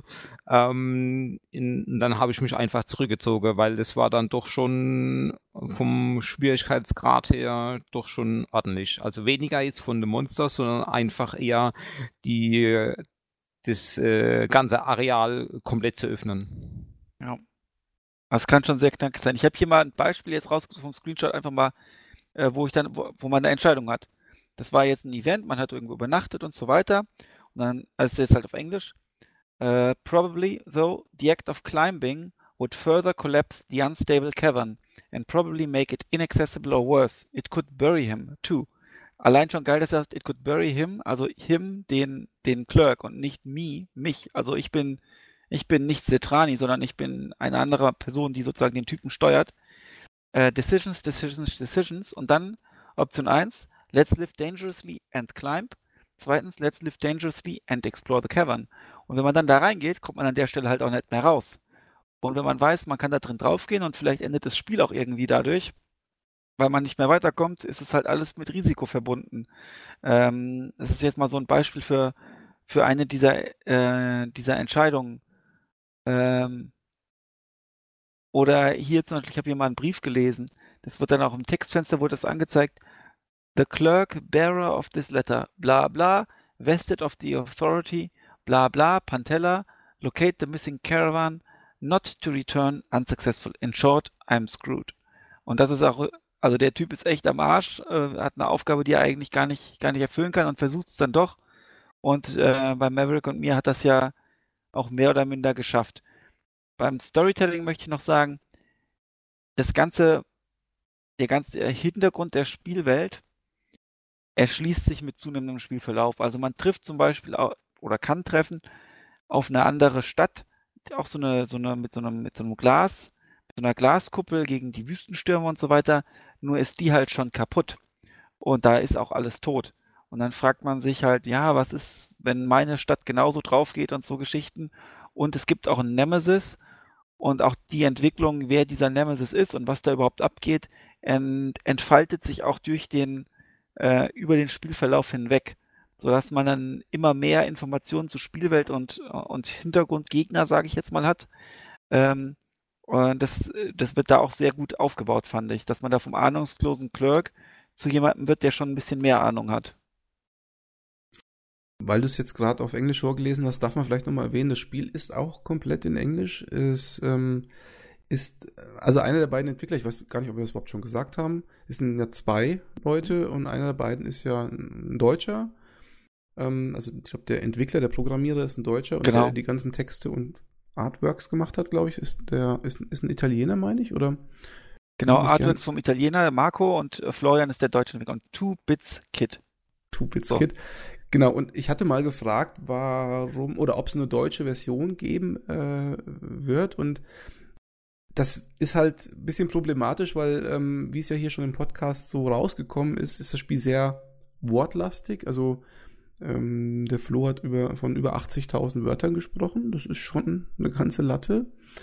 Ähm, und dann nochmal so viel an Texten für Itembeschreibung und ähnliches. Ähm, und so eine Übersetzung, die würde so irgendwie um die 10.000 bis 15.000 Euro kosten. Und das muss man erstmal reinbringen. Ich weiß gar nicht, Benny, hat äh, der Flo im Podcast irgendwie schon was über Verkaufszahlen gesagt gehabt oder ähnliches? Ja, also das war, ähm, das war ja noch, wir haben das, wir sind jetzt ja im, im Anfang April und das Interview haben wir geführt am, also habe ich mit ihm gemacht am im Dezember, also noch vor Weihnachten, glaube ich, und dann war jetzt zuletzt so wenig Zeit leider äh, vorhanden, ähm, dass wir das jetzt erst nachholen. Und das war dann, wird dann eher so ein ähm, so eine Art Longtail äh, Geschichte. Also er hat dann auch geguckt, dass das äh, und sich dafür interessiert, ob andere äh, das, äh, das ist äh, das Webseiten und so das Spiel halt auch testen, dass es da eine gewisse Aufmerksamkeit ähm, bekommt und auch vom Genre her, es ist ja jetzt auch von, von, von der Präsentation her, ich sag mal, zeitlos. Entweder man mag's oder man mag's nicht. Es ist jetzt nicht irgendwie so der neueste Grafikkracher, der in drei Jahren allein schon deshalb überholt ist, weil es da den nächsten neuesten Grafikkracher gibt. Und, ähm, und es wird eher so ein Long, äh, Longtail-Plan sozusagen geben. Und es ist ja auch, ähm, obwohl es sehr professionell gemacht ist und mit immensem Zeitaufwand, ist es ja auch doch ein, äh, ich sage mal in Anführungsstrichen, Hobbyprojekt neben dem Hauptberuf, sodass da jetzt keine Existenz dranhängt. Ähm, äh, natürlich der Marco als, als Künstler, der für den ist es natürlich dann einfach auch so eine Art Kunstprojekt, eines von vielen, sage ich jetzt mal. Ähm, wenn ich jetzt auf die auf die Store-Seite gehe, es ist, hat positive Reviews, aber halt auch leider nur 30. Ähm, 93 Prozent davon davon positiv, also hat gutes gutes bekommen. Es war bei wurde bei Four Players getestet. Ähm, da habe ich mir mal auch den Test durchgelesen und kann dem äh, kann dem auch nicht so ganz so zustimmen. Ich glaube, dass da einfach nicht genug Spielzeit reingesteckt wurde. Das ist halt so ein Spiel, wo man doch einen erhöhten Zeitaufwand auch reinstecken muss, ähm, um es sich komplett erschließen zu können. Und wenn man dann eine professionelle Redaktion ist, dann für Nischentitel hm, wird das eher nicht so gemacht. Das war bei Ash of Gods beispielsweise auch schon so, war mein Eindruck. Und bei Auf ein Bier gab's, äh, wurde das Spiel ja im Podcast mal behandelt. Ach, Äh, ja. der Konkurrenz. Ja, hinter der Bezahlschranke. Ähm, und ich hoffe, dass es sich äh, insgesamt gut verkauft. Äh, wir haben über den, die ganze, den ganzen Themenkomplex äh, Steam Release, Verkaufszahlen ähm, und so weiter und auch GOG. GOG wollte das Spiel nicht veröffentlichen, die haben das nicht angenommen, äh, weil es sei nicht für die Zielgruppe oder so. Also ganz komisch, finde ich, dass die das nicht gemacht haben. Kann ich absolut nicht nachvollziehen. Ja. Also wenn, wenn die Zielgruppe auf GOG rumhängt, wo dann? Ja, Genau, also das, ist eigentlich genau die Zielgruppe. Ja, Eben. also das ist ganz komisch. Ähm, und ja, also da zu diesem ganzen Geschichte, auch, auch Release-Prozess und so weiter, ähm, habe ich ähm, mit Florian auch drüber gesprochen. Das ist dann gegen Ende vom Interview. Also da, wen das interessiert, äh, da auch unbedingt, unbedingt reinhören. Gut, ich glaube, wir sind uns da einig und das sieht man wahrscheinlich dann auch in den Steam-Reviews. Das, Reviews, das ist ja eher so ein tatsächlich ein Nischentitel. Ich kann mir schon vorstellen, dass sie eben sagen, ja, das müssen wir halt dann über vielleicht ein, zwei, drei Jahre hinweg schauen, wie die Verkaufszahlen sind. Aber ein dicker äh, Mega-Erfolg wird es nicht gewesen sein und auch kein Steam-Indie äh, Überraschungserfolg. Davon gehe ich jetzt mal tatsächlich. Also es ist jetzt aus. kein, kein Rimworld oder, oder Factorio oder sowas ja. geworden. Ähm, aber ich hoffe, dass es sich sehr gut verkauft. Ähm, äh, weil ich würde einfach hier jedem, der, der dieses, ich sag mal, man muss Dungeon Crawler ganz gerne mögen und storybasierte Spiele. Und wenn man dabei beidem Ja sagt, dann sollte man sich das äh, unbedingt äh, anschauen und, äh, und loslegen. Dem, dem kann ich mich nur anschließen. Ich meine, es ist halt klar, es ist kein Grafikkracher, ähm, aber es ist ein Spiel für, für Liebhaber. Ja. Von und, klassischer Geschichte zum Beispiel, ja, würde ich doch, würde ich sagen. Ja, und es ist auch teilweise echt witzig geschrieben. Also ohne dass es jetzt irgendwie so ähm, äh, brachial billig daherkommt, sondern auch, also es sind wirklich die Dialoge teils lustig und auch was der Setrani sagt oder sagen kann, ähm, das ist toll gemacht und man merkt an, an allen Ecken und Enden, dass da viel Liebe und Herzblut ähm, in das Projekt reingeflossen ist. Ja, man könnte ja der Setrani auch als äh, Gewohnheitszyniker äh, bezeichnen. Das ja. trifft es eigentlich ganz gut. Ja. Also es ist, ist richtig klasse. Ich denke, das Spiel ist für alle geeignet, die eine andere Art von Rollenspiel mal erleben möchten. Nicht diesen Klassiker von Rollenspiel, sondern einfach ähm, mehr humorig, trotzdem in einer, also diese, diese Gegensätze auch, eine, ein humoriges Spiel, das in einer total unhumorigen Welt spielt, also in einer Endzeitwelt, schlimmer kann es ja fast gar nicht sein, ähm, und auch mit Gameplay-Konventionen äh, bricht und dann sozusagen den Spieler äh, dazu auffordert, ähm, auch ein bisschen anders zu denken.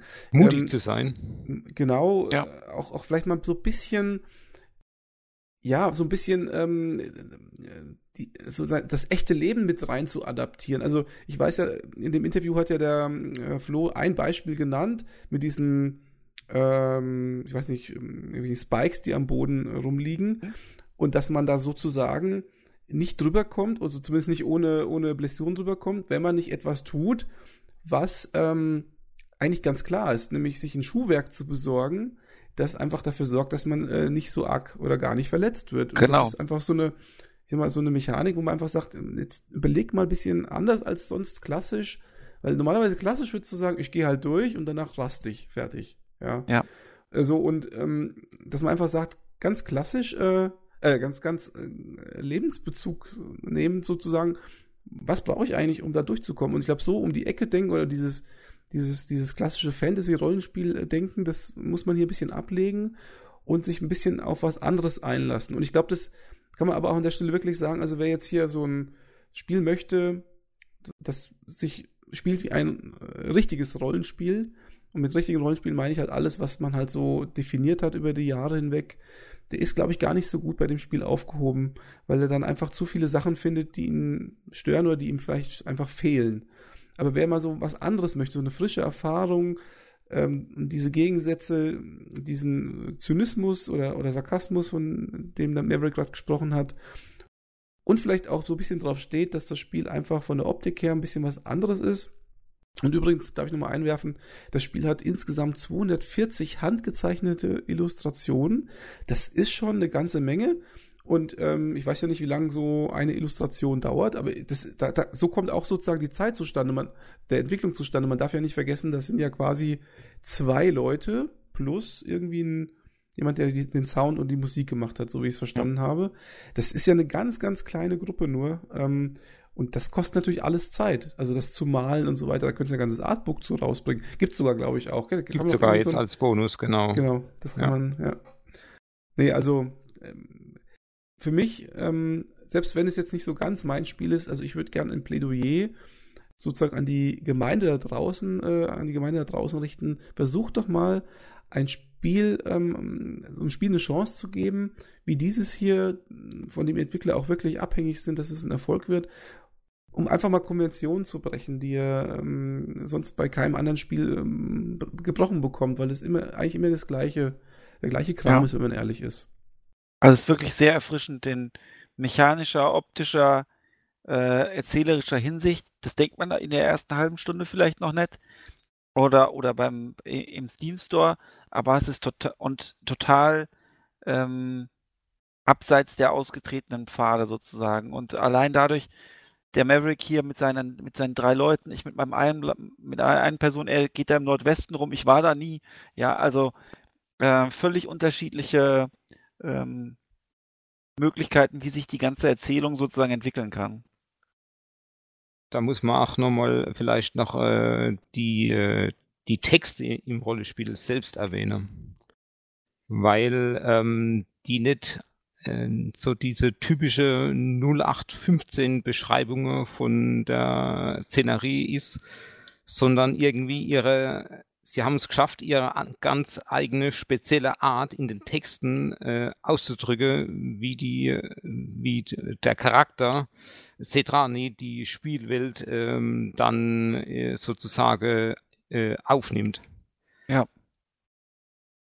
Und ja. ich denke auch, ähm, dass es zum Beispiel auch eine Schwierigkeit wird, äh, zum Beispiel ähm, das Ganze ins Deutsche zu übersetzen, weil ähm, wenn man die wirklich nur auf äh, diese typische deutsche Lokalisation herunterbricht, äh, geht doch eigentlich viel von den atmosphärischen Originaltexten äh, würde verloren gehen. Also da braucht man dann, denke ich schon, ach, äh, äh, ein feines Händchen dafür, ähm, so wie halt bei äh, anderen Buchübersetzungen auch, ähm, dass der Text äh, einfach noch das wirklich äh, ausdrückt, was der ursprüngliche Autor auch wirklich äh, darstellen sollte, darstellen wollte. Ich denke auch, also ich glaube nicht, dass die Entwickler sagen, hier, ich nehme jetzt mal so ein äh, 0815 äh, Übersetzer von Randall Coder oder sowas und äh, sag jetzt mal, übersetz mal. Und dann hat man am Ende irgendwas, was sich liest wie gewollt und nicht gekonnt, ja. sondern es muss natürlich, das ist ja klar wie bei einem Buch, du sagst es richtig, es muss natürlich diese Prämisse, die das Ganze rüberbringen soll, äh, weiterhin voll erhalten bleiben. Ja. Und das stelle ich mir halt doch sehr schwierig vor. Ja. Und das kostet auch Geld. Da brauchst du sehr professionelle Leute, die das machen. Die wollen natürlich entsprechend Kohle. Und das muss erstmal das Spiel einspielen. Und wie gesagt, also ich habe keine Verkaufszahlen, aber 30 Steam-Reviews, die sprechen, glaube ich, relativ für sich. Also viel Geld hat es wahrscheinlich noch nicht eingebracht. Ist die Chance jetzt für alle nachzulegen? Gibt es bei Steam für 18,99 Euro oder mit äh, zusammen mit ähm, äh, Artbook und Soundtrack für aktuell 23,01 Euro. Also heute ist der 7.4.2019. Ähm, reduziert um 10%. Reduziert um 10 Prozent, genau. Man kann aber das Artbook und auch der, den Soundtrack nochmal separat jeweils ähm, erwerben. Genau, das ähm, ist unser Plädoyer an euch. Ähm, ich weiß nicht, Jungs, habt ihr noch wesentliche Punkte, die wir noch unerwähnt gelassen haben? Schnappt euch den Gärtner und legt los. genau. Ähm, vielleicht noch eine Sache. Wie lange habt ihr denn fürs Durchspielen gebraucht? Ähm, ich habe als Spielzeit im Abschlussbericht äh, so knapp zwölfeinhalb Stunden drinstehen gehabt. Bei mir war so, ich habe irgendwo, das legt auch den Screenshot automatisch selbstständig an. Ich weiß jetzt nur gerade nicht wo, aber bei mir sind es gut zehn Stunden gewesen. Ähm, ich habe aber wie gesagt mich auch minimal gehetzt, sage ich mal, ähm, weil ich einfach so das Gefühl hatte, ich will jetzt endlich, ich will jetzt diese Karawane finden und heil wieder heimkommen und hätte das ein oder andere Dungeon zum Beispiel länger äh, exploren können noch. Und man hat noch den Replayability-Faktor. Das heißt, wenn man das, ähm, ich würde ich würde auch die Spielzeit jetzt mal schätzen zwischen 10, also ich bin auch eher am unteren Rand oder 9 vielleicht dann, zwischen 9 und 15 Stunden fürs einmalige Durchspielen. Aber die okay. Replayability ist hoch, wenn man dann schon bewusst andere Entscheidungen beispielsweise nimmt und andere Wege geht. Also wir müssen vielleicht nochmal ähm, das explizit sagen, das Spiel hat ja so einen Fantasy Fighting Book Charakter. Also die Fantasy Fighting Books sind ja diese ja, der Hexenmeister vom Flammenden Berg und so, was man so alles kennt, wo man sozusagen ähm, sagt, ich laufe jetzt links lang oder ich laufe rechts lang und dann passiert links was anderes als rechts. Und wenn ich dann sterbe, dann gehe ich halt beim nächsten Mal andersrum. Und so ähnlich ist es bei dem Spiel halt auch. Man kann halt quasi dauernd Entscheidungen treffen und der ja. Pfad bringt einen dann halt woanders hin. Deswegen genau. ist es eine der wenigen Rollenspiele, denke ich auch, die so, so einen dermaßen hohen Wiederspielwert ja. haben.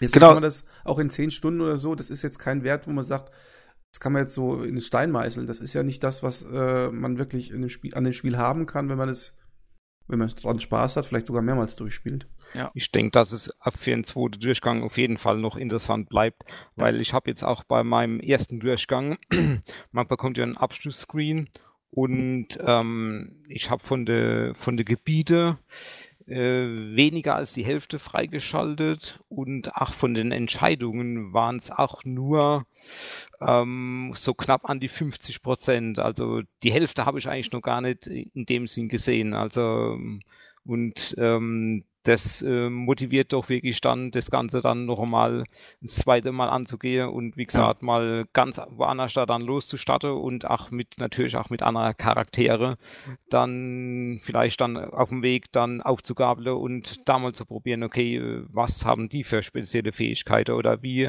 reagieren die dann äh, auf bestimmte Ereignisse, weil ähm, ich auch gemerkt habe, dass äh, Situationen auch äh, abhängig von den Charakteren deiner Party ähm, ein anderer Verlauf nehmen können.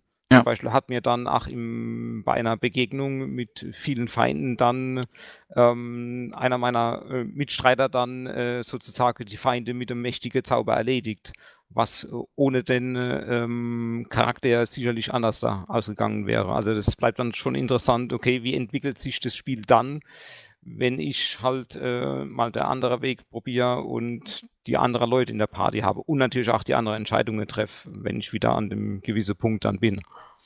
Ja, ich habe auch gerade mal meine Statistiken aufgerufen. 8 Stunden 21, 30 Sekunden. Also das ist sozusagen die Netto-Spielzeit. Also ich habe ja immer mal geladen und daher sind es über 10 Stunden eigentlich gewesen. Ähm, Steps, äh, das ist auch die Steam-Zeit und man sieht es ja auch im YouTube-Video dann, wie viel das ist. Äh, Steps taken 19.682, 9.115 Mal habe ich mich gedreht, 469 Gegner habe ich befriedet. Ähm, ich habe 34 von 147 Story Scenes nur gesehen äh, und und nur 20 von 67 ähm, Gebieten besucht. Und dann you traveled back to Pantella just in time. Ja, also und ob man die Karawane auch, sag ich mal, wie man die trifft und ob man die trifft, uns ist alles ein bisschen unterschiedlich bei jedem, je nachdem, wie es halt ist. Also bei mir war es eher nicht ganz so optimal. Ähm, aber man sieht jetzt schon, ich habe 20 von 67 Ge Gebieten nur besucht. Also das da ist noch viel Luft nach oben. Das wäre jetzt mal so meine letzte abschließende Frage gewesen. Hat das Spiel eigentlich am Ende irgendeinen Twist? Also, dass man sagt, das hätte ich jetzt nicht gedacht. Also, dass es so endet? Oder, oder, oder ist das so klassisch, also jetzt ohne zu spoilern, dass man sagt, klassisch, ich finde es halt dann irgendwie, finde ich dann die Karawane und dann ist wieder alles gut oder gibt es am Ende so einen, einen, Twist, wo man sagt, boah, cool, haben sich was ausgedacht? Also bei mir war es so, ähm, dass es, dass es, sag ich mal, gewisse Indizien verdichten, wohin es gehen könnte, es dann aber immer noch ein Twist war. Aber jetzt nicht so ein Twist, jetzt ist plötzlich alles ganz anders oder so. Aber es war schon, das Ende war, habe ich in der Form nicht erwartet. Also es gab zwar gewisse ja, Indizien. Ich finde es ja witzig. Also zum ging, Beispiel, du bist die ganze Zeit so. da unterwegs mit, der, mit dem, auf der Suche nach der Karawane und kommst zurück und der ganze Baum ist explodiert oder so. Ja, also ich, ich, ich würde jetzt mal nicht ausschließen, dass das da passieren kann. Dass wenn du zu spät kommst, dass, weil, weil das Spiel ist ja zeitbasiert. Ich weiß jetzt gar nicht mehr im Kopf, ob da so ein interner Timer läuft oder so wie bei Fallout 1 mit dem Wasser. Ähm, aber dadurch, dass ich jetzt auch im Endscreen habe, ich bin gerade rechtzeitig zurückgekommen, äh, da läuft bestimmt irgendein Timer und je nachdem, wann du auch zurückkommst, ist dann auch die Lage anders. Könnte ich mir schon gut vorstellen. Hm. Ja. ja denke ich auch. Also ich glaube auch von den Achievements ähm, kann man ja schon sehen, dass es zumindest zwei Ende, wahrscheinlich gibt es noch mehr, weil es gibt ja noch einige versteckte Achievements, wo auch noch nicht gefunden worden sind. Ähm, also ich bin gespannt, ähm, wie das nächste Ende aussehen wird. Willst ja. du noch eins spielen, Maverick? Ich werde das Ganze nochmal angehen, ja. Das ist ein Wort. Sehr gut. Was mich halt einfach äh, interessiert, ähm, weil ja auch wirklich äh, die Entwickler damit geworben haben, äh, mit der Wiederspielbarkeit. Und das ist ja da, eigentlich auch. Und da ist ja da es ja nicht so, ähm, da es ja relativ frei ist, ja, es ist zwar keine richtige Open World, aber es ist auf jeden Fall freier wie der typische Dungeon Crawler, wo du Stockwerk für Stockwerk äh, abklapperst und dann irgendwann ähm, halt vorm Endgegner stehst und sich eigentlich auch dann die Stockwerke auch beim nächsten Durchgang ja eigentlich nicht mehr ändern, ähm, ist es ja hier halt einfach äh, anders. Ich, ich denke halt einfach, dass ähm, es eine mutige, ein mutiger Move der Entwickler ist, zu sagen, weil meine, es gibt nicht viele Spieler, die ein Spiel durchspielen und dann nochmal anfangen. Und wenn man sagt, ich habe so viel äh, Content, Inhalt reingepackt, sei es jetzt Grafik oder äh, Text oder sonst irgendwas, und weiß genau, dass der Spieler dann am Ende nur ein Drittel davon gesehen hat ja. oder so. Das, da muss man schon die, ich sag mal, die Eier haben, das trotzdem durchzusetzen, weil dass der das dann nochmal spielt, das ist ja nicht unbedingt gesagt. Das, mhm. äh, der kann dann einfach sagen, na gut, ähm, das Spiel war kurz, ich habe jetzt ein bisschen was gesehen, aber alles andere werde ich nie sehen, weil ich es nicht nochmal durchspielen werde. Und dann muss, man muss ja schon dieses Selbstbewusstsein haben, zu sagen, mein Spiel ist so gut und so vielfältig, dass man weiß, dass der Spieler dann nochmal eine Runde macht, so wie ja. du jetzt eben auch, ne? Und selbst genau. wenn man das aber nicht macht und sagt, ich spiele es jetzt nicht nochmal, weil aus Zeitgründen, Familie, was auch immer, man alles noch im Leben schönerweise hat, ähm, bei dem Durchgang, den man hat, kriegt man relativ früh das Gefühl, allein schon dadurch, dass man ja definitiv weiß, ich bin nicht auf jedem Punkt auf der Karte gewesen. Und wenn man weiß, es gibt Begleiter, weil das wird ja auch damit beworben und, und, und ich weiß, ich habe keine Begleiter, irgendwas äh, fehlt mir, so in Anführungsstrichen fehlt, ähm, habe ich ja durch diese, durch diese Ausfächerung schon bei meinem einen Durchgang ein ganz anderes Feeling für das Spiel, nämlich das Feeling, das ist groß und es gibt viel mehr und das, was ich entscheide, hat wirklich eine Bedeutung, nicht irgendwie wie so einem, wie das jetzt böserweise gesagt, in so einem, wie heißen die, Quantic Dreams Adventure ist, wo dann, oder Walking Dead von, oder so, wo dann mehr oder minder alles gleich ist. Egal, was ich klicke, so ungefähr. Mhm. Ähm, also nicht ganz, aber äh, ist es hier doch so, dass ich das Gefühl habe, okay, was ich mache, hat wirklich äh, eine Bedeutung. Und wenn die das nicht gemacht hätten, sondern das linear gestaltet hätten, hätte ich dieses Gefühl nicht gehabt und ein großer Teil des Spielreizes wäre auch beim, oder ein wichtiger Teil des Spielreizes wäre auch beim ersten Durchgang nicht vorhanden gewesen. Da stimme ich dir vollumfänglich zu. Das ist gut gesagt, ja. Okay, ich glaube, damit haben wir alles gesagt. Das Spiel ist, denke ich, relativ gut besprochen von uns worden und ich glaube auch, dass wir am Ende schon ein bisschen Lust drauf gemacht haben und es ist auf jeden Fall auch eine klare Kaufempfehlung. Mehr ja. kann man, glaube ich, nicht ähm, dazu ausführen. Ja, außer dass jetzt alle weiterhören müssen und das äh, wirklich tolle Interview, für das sich der Florian viel Zeit genommen hat, auch ähm, und es ist sehr spannend, unbedingt anhören sollten. Das folgt jetzt. Deswegen, lieber Benny und lieber Maverick, ähm, verabschiede ich mich jetzt von euch. Ich äh, danke euch für euer Hiersein und für eure Gerne. Expertise. Und ich hoffe, Gerne. bald wieder an dieser Stelle. Ja, bis zum nächsten Mal. Danke. Bis dann. Ciao. Ciao. Tschüss. Hallo und herzlich willkommen hier beim Spielwiese Podcast. Und zwar sind wir jetzt beim Interview mit Florian von Two Bits Kit. Servus Florian. Hallo, hallo. Genau, und äh, du bist quasi einer von zweien, die das Spiel Aeon of Sense entwickelt haben. Ähm, ja, war, das habt ihr erst kürzlich bei Steam released. Und sag doch mal ganz kurz, was das für ein äh, Genre ist. Ja, ähm, hallo erstmal. Ähm, Tubitskits, das sind Marco Pedrana und ich, Florian Fischer. Und wir haben ein postapokalyptisches Rollenspiel bei Steam released, äh, das jetzt für sechseinhalb Jahre in der Entwicklung war. Und äh, das ist jetzt kein Rollenspiel wie Baldur's Gate oder so. Das ist ein sogenannter Blobber, ein Gridder. Das ist sozusagen, man bewegt sich gitterbasiert in der First-Person-Perspektive voran. Das Interessante an dem Spiel ist, dass das, ähm, dass das äh, eigentlich auf 2D-Grafik basiert und dass es ein Rollenspielsystem hat, was nicht gerade üblich ist, also nicht aus dem D&D-Universum entspringt. Mhm. Ähm, es kombiniert äh, halt so Game-Bücher, so alte Spielebücher, wo man quasi so äh, eine Seite gelesen hatte und dann auswählen konnte, seine Antwort auswählen konnte, wie die Geschichte weitergeht, zusammen äh, kombiniert es mit dem Spielsystem na, ich würde sagen von Legend of Grimmauf, falls das noch einige kennen, oder A of Beholder, ein älteres Spiel davon. Genau, ja, und sechseinhalb Jahre Entwicklungszeit äh, zu zweit. Dann hat jeder auch jemand für Musik und so noch dabei, dann zusätzlich. Ähm, super Soundtrack kann ich an der Stelle auch schon mal vor, vorab sagen. Äh, sehr stimmig, wann er auch eingesetzt wird und wann halt auch mal nicht. Und ähm, das habt ihr dann wahrscheinlich neben eurer äh, eigentlichen Arbeit noch zusätzlich in der Freizeit entwickelt. Äh, naja, teils, teils. Also äh, wir haben, als ich angefangen habe, habe ich das ja so Teilzeit gemacht und äh, dann habe ich den Marco getroffen und übrigens im Legend of Grimrock Forum haben wir uns getroffen. Mhm. Ähm, wir haben das Spiel gespielt und dann haben wir gechattet und dann hat er gesagt, er würde auch gerne sowas machen. Da hätten wir festgestellt, dass ich Programmierer und er Artist ist.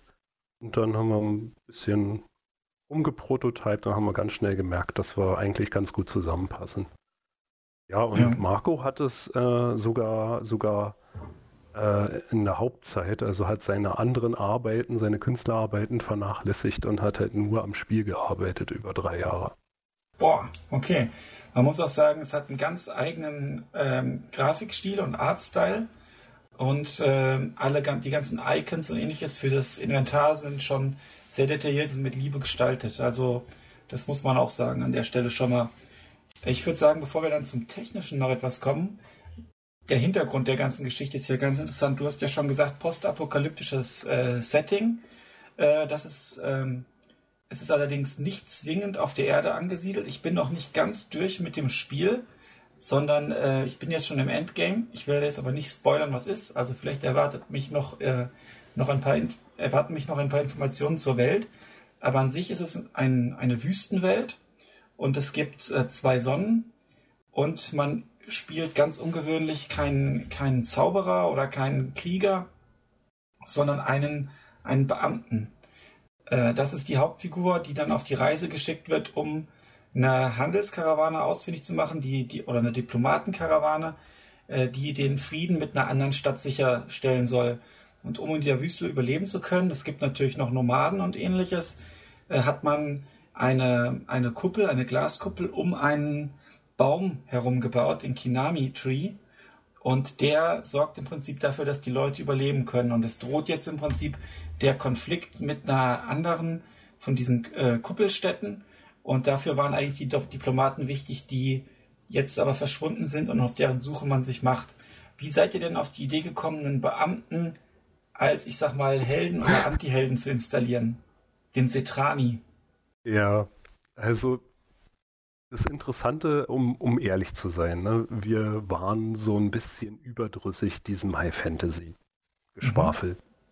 Ähm, also ich für meinen Teil habe immer, immer mehr empfunden, je älter ich werde, umso weniger akzeptieren die Spiele, dass ich anspruchsvolle Unterhaltung haben will und nicht mich zufrieden gebe mit dem der Held wird losgeschickt und rettet die Prinzessin Thema. Mhm. Und dann haben wir uns gedacht, naja, wir könnten ja so einen Anti-Helden installieren und der soll auch nicht wirklich übermächtig werden. Er soll sich halt irgendwie durch die Geschichte mogeln. Und ähm, das fanden wir sehr sympathisch und wir haben ja auch, wir haben ja auch ein bisschen Witz, ein bisschen Sarkasmus im Spiel und so weiter. Es hat uns auch geholfen, die sechseinhalb Jahre Entwicklung zu überstehen. Mhm. Man darf sich die nicht so einfach vorstellen, dass man, wenn man sechseinhalb Jahre an etwas arbeitet, dann muss das schon Spaß machen. Und wir haben, glaube ich, auch ziemlich viele Ideen, also nicht nur Spaß, sondern auch Ideen und viele Vorstellungen in dem Spiel verwirklicht. Wir haben ziemlich viele Anleihen an so 80er, 90er Jahre Dinge, Filme, Musikstücke an, also ein bisschen die Musik in den Credits klingt so ein bisschen wie Twin Peaks und so weiter. Also wir haben ziemlich viele Anleihen an alte Spiele, Filme und sowas drin, die merkt man vielleicht nicht direkt. Mhm. Ja, und das, und den Antihelden Setrani, der hat ja auch einen ungewöhnlichen Namen, den ja, wir mochten einfach, dass, dass jemand, der so unbedarft ist, rausgeschickt wird. In Rollenspielen hat man ja meistens auch, dass man ein unbedarfter Typ in den Gothic-Spielen meist losgeschickt wird und der wird dann immer stärker, aber der wird dann später zum Helden und rettet das Universum. Und gerade das wollten wir nicht, sondern der sollte sich um seine ureigensten Angelegenheiten kümmern. Ja, das war eigentlich die mhm. Prämisse. Ja, und der Setrani realisiert ja auch selbst eigentlich, dass er nicht so der Überheld ist und überlegt auch manchmal, wie kann ich jetzt am besten überleben.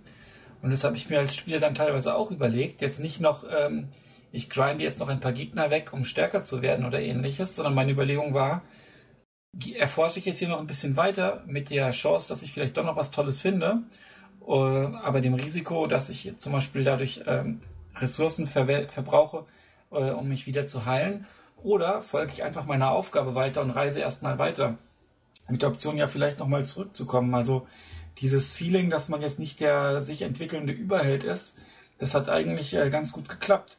Und äh, was ja noch dazu kommt, dass der Setrani sich manchmal auch bewusst ist, da wird so ein bisschen die vierte Wand auch durchbrochen, auch schon in der, in der Einleitung, dass er manchmal das Gefühl hat, irgendwie von einer anderen Hand gelenkt zu werden und so. Und dann frage ich mich halt immer, habe ich mich gefragt als äh, beim Spielen, ja, das bin ja eigentlich ich, der den, der den Kerl steuert. Und ähm, gut, vielleicht ist es ja am Schluss äh, nochmal doch jemand ganz anderes. Ich weiß es jetzt noch nicht ganz, was, was ganz am Ende noch herauskommt, weil ich den Endscreen noch nicht äh, sozusagen äh, hab laufen sehen. Aber das sind auch so Momente, wo sich die, wo sich die Story auch entwickelt und wo auch, wo auch ein bisschen abseits der abgetretenen Pfade äh, des Storytelling äh, vollzogen wird. Ähm, das Ganze läuft ja über Dialoge auch ab. Also es gibt auch Gespräche, wenn man einkauft oder man hat viele Begegnungen in der Wüste und hat ein äh, Dialogsystem, das auch äh, unterschiedlich äh, abläuft. Und man hat ja auch nicht, das ist vielleicht eine der Besonderheiten, ähm, äh, nicht jedes Spielerlebnis ist gleich, oder? Da habt ihr euch auch was einfallen lassen. Oh, das war jetzt sehr viel. Also ja, beim Spielerlebnis, also bei den, bei den, bei den Choices, die man hat in den Dialogen zum Beispiel, da machen es ja einige Spiele, so Pillars, glaube ich, oder ein paar andere Spiele auch, die, die zeigen dir auch bei den Choices, die du nicht bekommst, zeigen sie dir, wie es möglich wäre, diese Choice mhm. zu bekommen. Also Mit du musst Stats 30 haben. So. Genau, genau, das brauchst du und dann siehst du das und dann sitzt du so verbissen davor und kannst das nicht auswählen. Das haben wir nicht gemacht.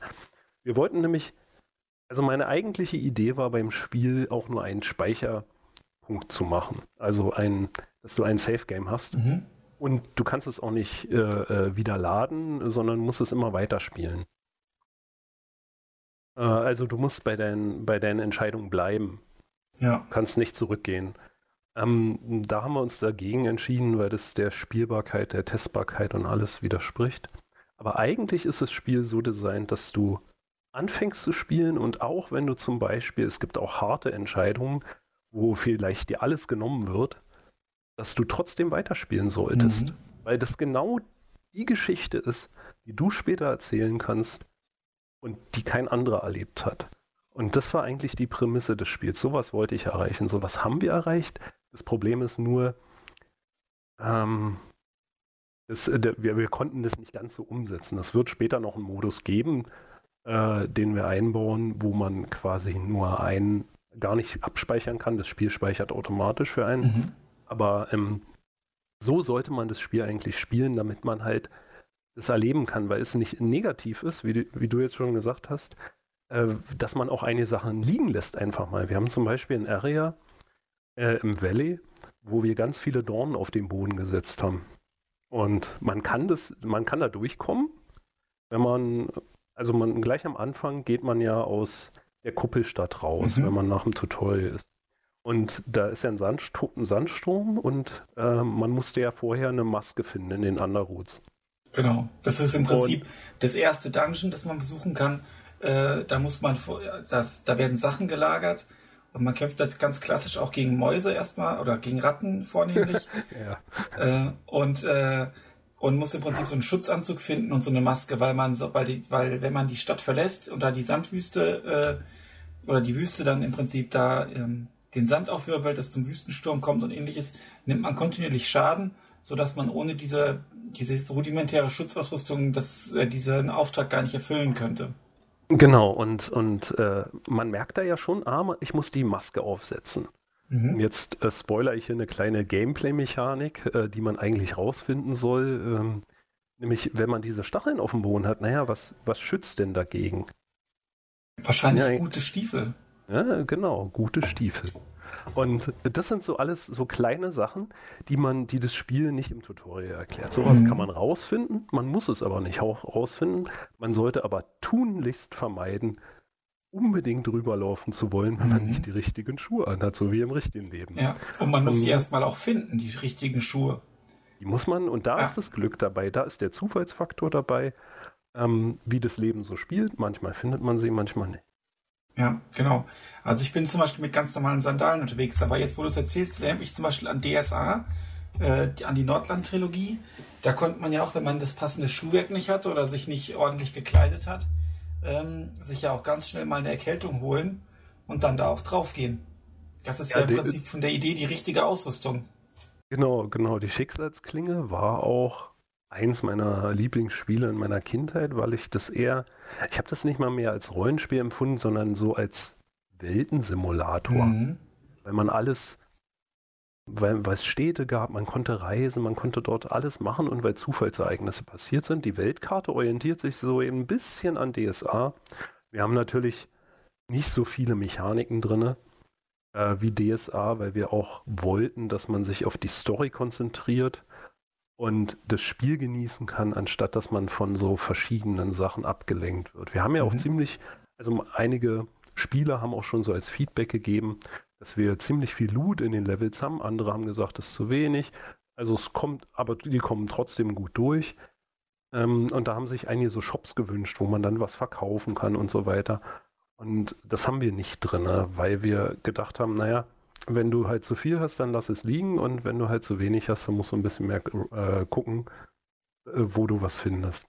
Mhm. Wir haben halt versucht auch, äh, es ist ja ein story-driven Spiel und wir wollten halt unbedingt, dass die Spieler versuchen, quasi mit diesen, mit diesen Antworten in den Dialogen und so weiter das Spiel zu kreieren und nicht über, über Statuswerte und so weiter. Mhm. Die haben wir ja auch ziemlich gut versteckt.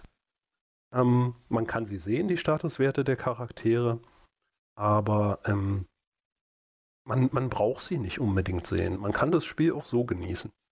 Ja, also das fand ich auch ganz faszinierend. Das ist, ich sag mal so, der klassische, der klassische Dungeon Crawler oder auch Bard's Tale oder ähnliches, da ist ja im Prinzip dieses Leveling und auch das Grinden ähm, in gewissem Rahmen ist ja eine ganz essentielle, ganz essentielle Spielmechanik. Und dadurch, dass ihr das so ein bisschen ähm, entschlackt habt auf der, auf der sichtbaren Ebene für den Spieler, befindet man sich erst gar nicht so sehr in diesem, in diesem Min-Maxing-Element, in das ich ganz schnell immer ganz äh, reinkomme. Ich spiele auch EU4 und sowas, wo man dann also wirklich dann die Zahlenkolonnen hier und schiebt und dann 0,5% mehr und hier und dies und jenes. Ähm, sondern das ist, ähm, spielt eine untergeordnete Rolle und erlaubt den Fokus auf die Story. Das Einzige, bei dem ich immer richtig geguckt habe, ähm, ist letztlich meine Waffenwahl. Äh, es gibt verschiedene Waffen, Keulen, Schwerter, Messer, ähm, äh, Schleudern. Es gibt Bögen, habe ich aber bis jetzt nur Pfeile gefunden. Also es, ähm, ich habe jetzt so Handschuhe mit Glas, äh, äh, die relativ schnell sind und Schaden machen. Da gucke ich, wie viel Schaden mache ich damit? Wie viel Schaden mache ich pro Sekunde? Ist es eine Einhandwaffe, eine Zweihandwaffe? Kann ich ein Schild noch verwenden oder so ein Mana-Kristall oder so ein Zauberkristall, nenne ich es jetzt mal, der einem das Zaubern ähm, erlaubt in einer bestimmten Elementarklasse. Also ähm, da habe ich schon geguckt, aber ansonsten die Statuswerte im Hintergrund, äh, die man sich auch anzeigen lassen kann und auch ein bisschen über Ringe und äh, Halsketten beeinflussen kann, beispielsweise, die waren eher tatsächlich total untergeordnet und sind zumindest auch nicht sichtbar irgendwie massiv ständig gestiegen, was ja irgendwie auch Sinn macht, weil ich bin ja eigentlich jetzt ein Beamter, der, der geht da auf, in die Wüste raus. Ich glaube 3500 Stunden hat er mir dann später mal an einer Stelle gesagt, war er unterwegs, mal zwei. Ähm, dann äh, ist ja klar, dass sich jetzt nicht aus dem plötzlich ähm, Herkules wird, äh, sondern der bleibt eigentlich ein Beamter und kann vielleicht ein bisschen besser kämpfen. Genau, das, das war auch unsere Prämisse. Ne? Die, die Schwierigkeit war ein, ein, du sagst Beamter, er ist äh, angestellter Beamter, aber eigentlich ist er Gärtner, Ja, der genau. sich um, der sich um den äh, Kinami-Baum kümmert. Und äh, ist halt auch, ja, es ist so ein kleiner Joke, dass er halt Gärtner ist, aber ähm, eigentlich macht es auch, macht es auch Sinn. Es macht auch Sinn, dass er nicht besonders stärker wird. Es gibt zum Beispiel keine Items, die die Hitpoints verbessern, Mhm. sondern nur Stamina und Mana und andere Statuswerte wie Stärke, mh, Geschicklichkeit und Intelligenz. Ähm, wenn der aber, wenn du das Spiel durch hast oder äh, kurz vorm Ende bist, kannst du auch alle Items ablegen und du hast dieselben Statuswerte, wie du begonnen hast. Mhm. Ja. Das Einzige, was sich ändert über das Spiel, ist, äh, wenn du deine Waffen benutzt, haben wir verschiedene Trades, sozusagen Skills, die wie ähnlich wie ein Dungeon Master funktionieren, dass sie automatisch äh, aufleveln, wenn du die Waffen benutzt. Mhm. Und wir haben das als ganz praktisch angesehen, äh, das so umzusetzen, weil du dich dann auch nicht verskillen kannst. Ähm, genau. Wir wollten das halt Spiel möglichst so machen, dass du wenig in irgendwelchen Menüs rumhängen musst, außer im Inventar. Und selbst das Inventar haben wir, wir haben ja diese große Übersichtsseite, wo du, wo du halt alle die ganzen Partymitglieder im Inventar siehst. Mhm. Aber während du spielst, musst du den eigentlich nicht, äh, musst du es nicht aufrufen. Du kannst auch einfach das Kurzinventar aufrufen. Und dann kannst du, während du kämpfst zum Beispiel, dort im Inventar irgendwas machen. Das könnte ein bisschen hakelig sein, wenn du halt viele Gegner um dich rum hast, aber wenn ein Gegner da ist, ist es eigentlich recht gut benutzt. Genau, das habe ich auch benutzt, äh, um beispielsweise mich während einem längeren Kampf auch mal zu heilen. Also das war eigentlich sehr, sehr hilfreich immer. Ja, und du hast diese drei, diese drei hauptsächlich sichtbaren Stats im Prinzip schon genannt. Das ist einmal, sind es die Hitpoints, also die Lebensenergie die man beispielsweise durch Verbandskästen, Früchte, Essen, Getränke und so weiter wieder auffüllen kann. Dann die Stamina, die sinkt, wenn man äh, Aktionen ausführt, wie jetzt zum Beispiel seine Waffe schwingt oder attackiert. Er lädt sich aber relativ schnell wieder auch auf. Also da bin ich nicht wirklich in Probleme äh, gekommen, dass die mir äh, zu leer gegangen ist. Man kann es aber auch durch, ähm, durch das Trinken von Wasser und so weiter kann man das auch beschleunigen, äh, die Regeneration und sich Punkte wiederholen. Und dann gibt's Mana und das funktioniert im Prinzip ein bisschen anders herum, als man das gewohnt ist. Normalerweise sagt man, okay, ich habe jetzt äh, 100 Mana-Punkte, jetzt kann ich für 100 Mana-Punkte Zauber rausballern. Aber hier ist es jetzt so, dass jedes Mal, wenn ich einen, wenn ich einen Zauber äh, ähm, wirke, dann steigt mein Mana-Level und äh, ich nehme dann, glaube ich, Schaden, wenn ich über mein Maximal-Level hinaus zaubere, oder? Genau, genau. Das Magiesystem. Also wir hatten erst ein bei den Beta-Tests hatten wir ein normales Magiesystem, genau wie du es erklärt hast. Äh, wenn du Zaubersprüche, also du brauchst halt Mana und wenn du Zaubersprüche machst, wird es halt weniger und du brauchst dann wieder Mana, um Zaubersprüche zu machen. Das hat aber dazu geführt, dass die Spieler ähm, alles aufgehoben haben und niemals Zaubersprüche mhm. gemacht haben, weil sie auf die Bossgegner gewartet haben. Und dann waren sie total enttäuscht, dass sie irgendwie alles nur dafür aufgespart haben und die ganze Zeit die schönen Zaubersprüche nicht ausprobiert haben. Ja, naja, und dann äh, bin ich halt sehr deprimiert nach Hause gekommen von den Spieltests. Mhm. Übrigens schönen Gruß an Talk and Play Berlin, da haben wir äh, ein paar Tests gemacht. Ähm, ja, und habe überlegt, wie können wir das ändern.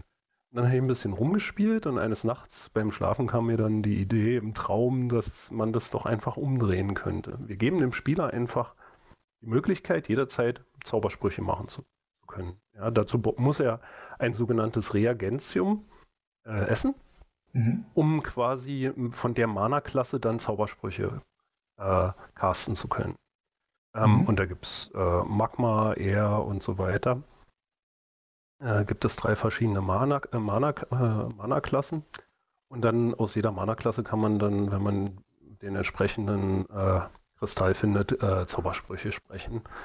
Die, und die Zaubersprüche sind an diesen Kristall gebunden. Mhm. Ähm, das macht es sehr flexibel, weil so jeder Charakter äh, eigentlich Zaubersprüche sprechen kann.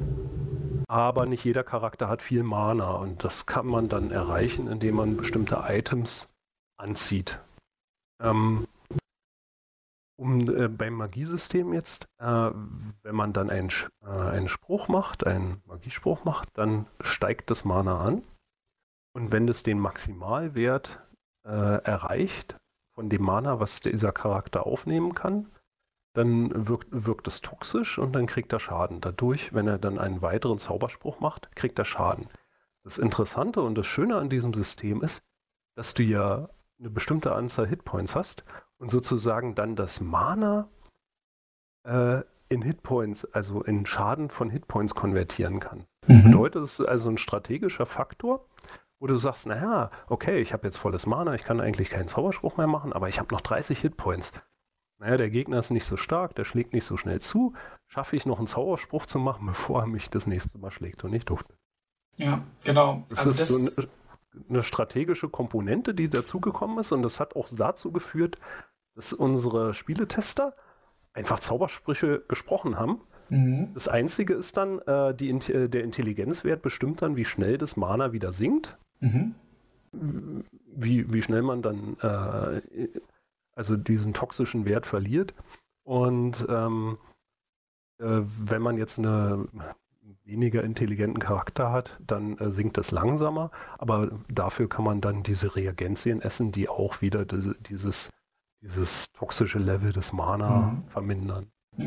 Und das, ich muss ganz ehrlich sagen, das, was du da gerade beschreibst, hat wunderbar funktioniert. Also bei mir, äh, denn ich hatte den, den, äh, den Wasserkristall gefunden, jetzt gegen Ende nochmal den Erdkristall und äh, habe dann tatsächlich angefangen zu zaubern, als ich dann die Mechanik auch durchschaut hatte und habe das immer benutzt, gerade wenn mal mehrere schwere Gegner waren. Es gibt so einen tollen Wasserzauber, der, äh, der dann sozusagen ähm, allen Gegnern auf einem Feld Schaden macht. Da habe ich das dann vor allem eingesetzt und habe dann bei Bedarf auch wieder hatte dann noch so eine, so eine Zweitwaffe, so, so ein Schenk, das ich dann in der, in der Shield Hand auch verwenden konnte und konnte dann äh, sozusagen mit zwei Waffen kämpfen und dann habe ich wieder den Kristall genommen in meine Offhand und habe dann wieder weiter Zauber gewirkt, weil das hat sich ja dann äh, sozusagen wieder abgebaut, ähm, das aufgestaute Mana sozusagen.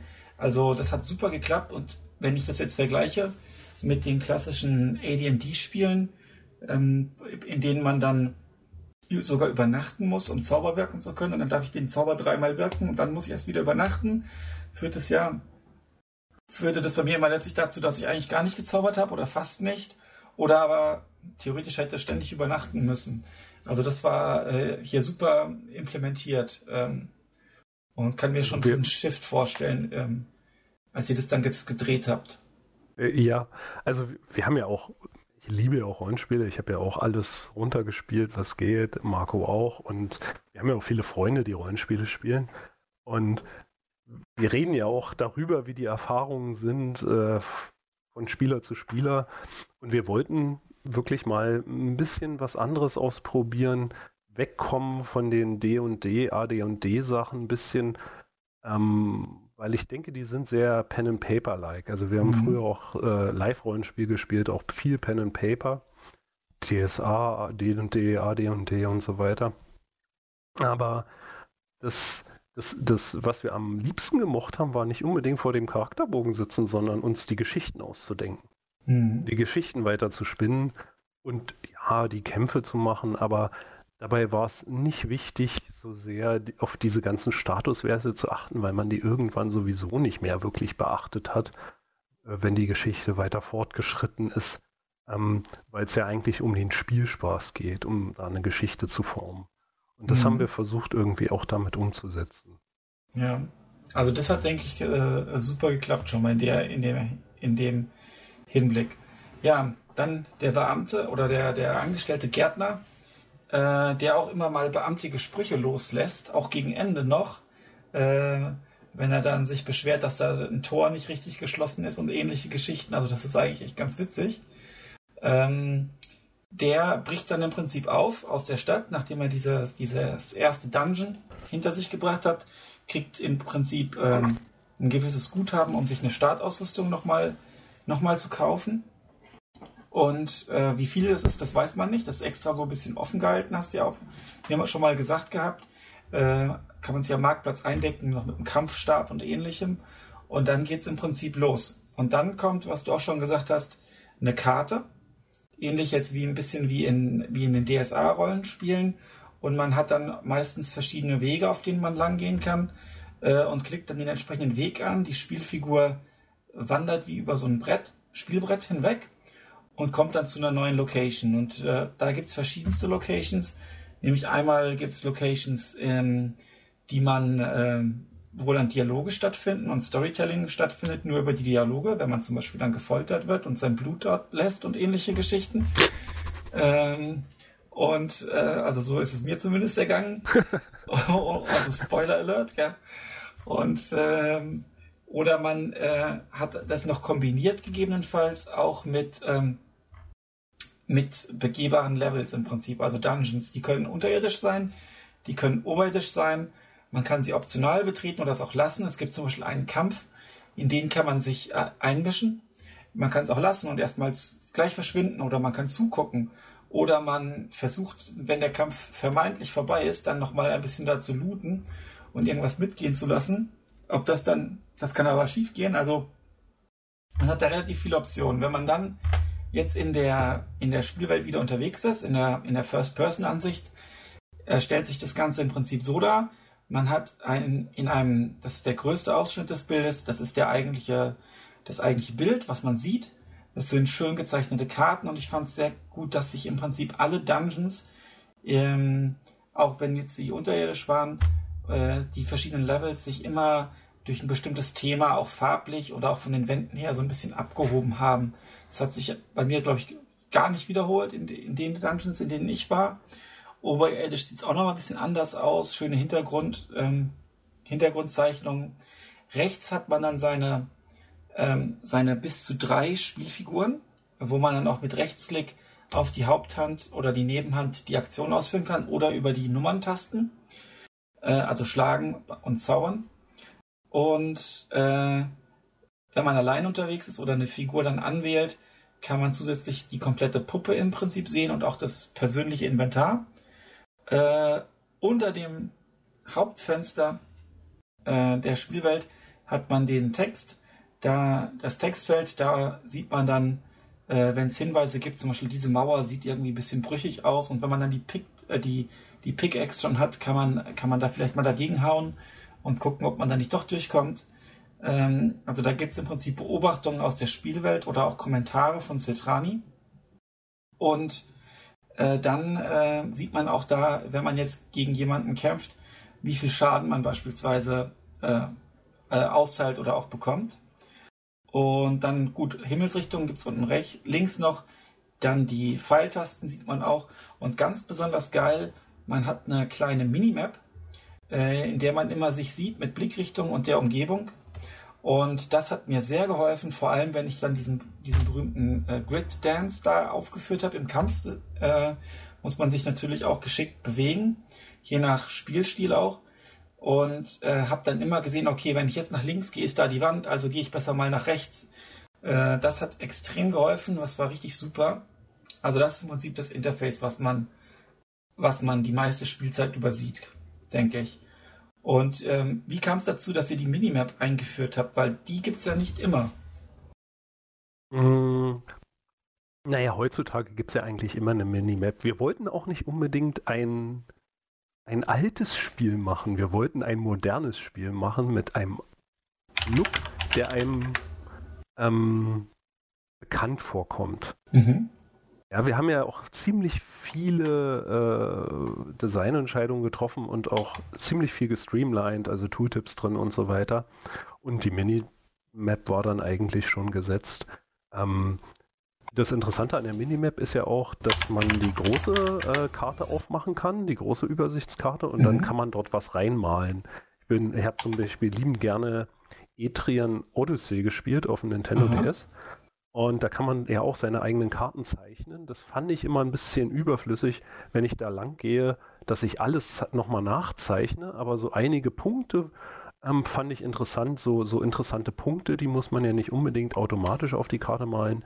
Die kann man ja auch den Spieler entdecken lassen. Also wie zum Beispiel illusionäre Wände und so weiter und genau. Schalter, genau. die man finden muss. Und die kann man bei uns einmalen und die sieht man dann auch auf der Minimap, wenn man sich fortbewegt. Das ist richtig oh. klasse.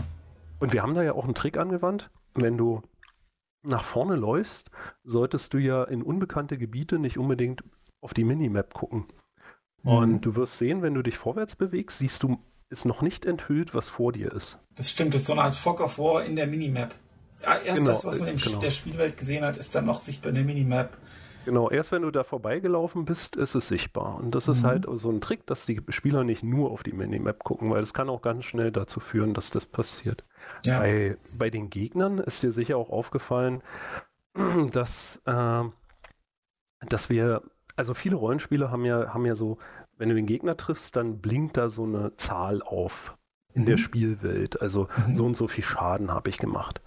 Und wir wollten nicht, dass irgendwelche Zahlen in diesem kleinen Fenster da noch alles voll ähm, gespawnt ist an Zahlen. Und deswegen haben wir uns gedacht, naja, wie haben das damals die alten Spiele gemacht? Wie haben, wie haben die den Schaden dargestellt? Und den stellen wir in der, in der, ähm, in der Textbox dar, dann schreiben mhm. wir das hin. Das ist auch gar nicht so wichtig, weil man immer eigentlich ein Gefühl dafür hat, wie viel Schaden man gemacht hat. Man sieht den auch, das auch auf der Waffe, wie viel Schaden man gemacht hat. Ja. Aber man sieht zum Beispiel nicht, wie viel Hitpoints der Gegner hat. Und genau. ob der jetzt schon, schon äh, Schaden bekommen hat oder nicht. Und da ist mir ein altes Spiel eingefallen, Might and Magic 5 oder so oder 4, Clouds of Scene. Und da war das so, dass sie einfach die Farbe des Namens des Gegners äh, eingefärbt haben. Also mhm. er ist grün, wenn er viele Hitpoints hat. Äh, wenn er ein bisschen Schaden bekommen hat, wird er gelb. Und wenn er kurz vorm Tode ist, dann ist er rot. Und genauso haben wir das auch umgesetzt bei uns in der Textbox. Mhm. Ja, das ist echt gelungen. Und die Gegner mit viel Schaden, die versuchen dann auch sich, ähm, sich zurückzuziehen. Also das gibt ja mal auch eine Flucht, einen Fluchtmechanismus sozusagen. Das ist ganz cool. Genau, die, genau, die menschlichen Gegner, die, die realisieren dann, wenn sie über ein Drittel Schaden bekommen haben, dass sie doch fliehen sollten. Äh, die Hitpoints von ihnen regenerieren auch sehr langsam, mhm. wie bei den eigenen Charakteren. Wenn man die jetzt also fliehen lässt und dann wieder zurückkommt, sind sie wieder ein bisschen stärker. Mhm. Ja, dann das, das mit der Minimap, da hast du natürlich auch recht, ähm, dass die, dass es heutzutage eigentlich oft Minimaps gibt. Aber beispielsweise, äh, also man möge mich auch korrigieren, sowohl Vaporum, so ein äh, relativ aktueller Dungeon Crawler, der auch sehr gut ist, und auch, äh, ich meine, zumindest Grimrock 1 haben keine Minimap im Spiel. Mhm. Das kommt ja auch ein bisschen drauf an, wie groß das Spiel ist und wie das aufgesetzt ist. Unser Spiel ist ja nicht ein Spiel, was in so, also äh, Air of Beholder zum Beispiel, so ein älteres Spiel, hat immer mhm. so äh, Levels von, ich glaube, 20 oder 22 mal 22. Wir haben ja sehr viel größere Levels. Ja. Und wenn du halt kleine, kompakte Level hast, dann kannst du dich, dann, dann wenn du die durchspielst, dann merkst du dir auch so bestimmte Punkte ähm, und kannst dahin zurück kommst dahin zurück, auch wenn du keine Minimap hast. Mhm.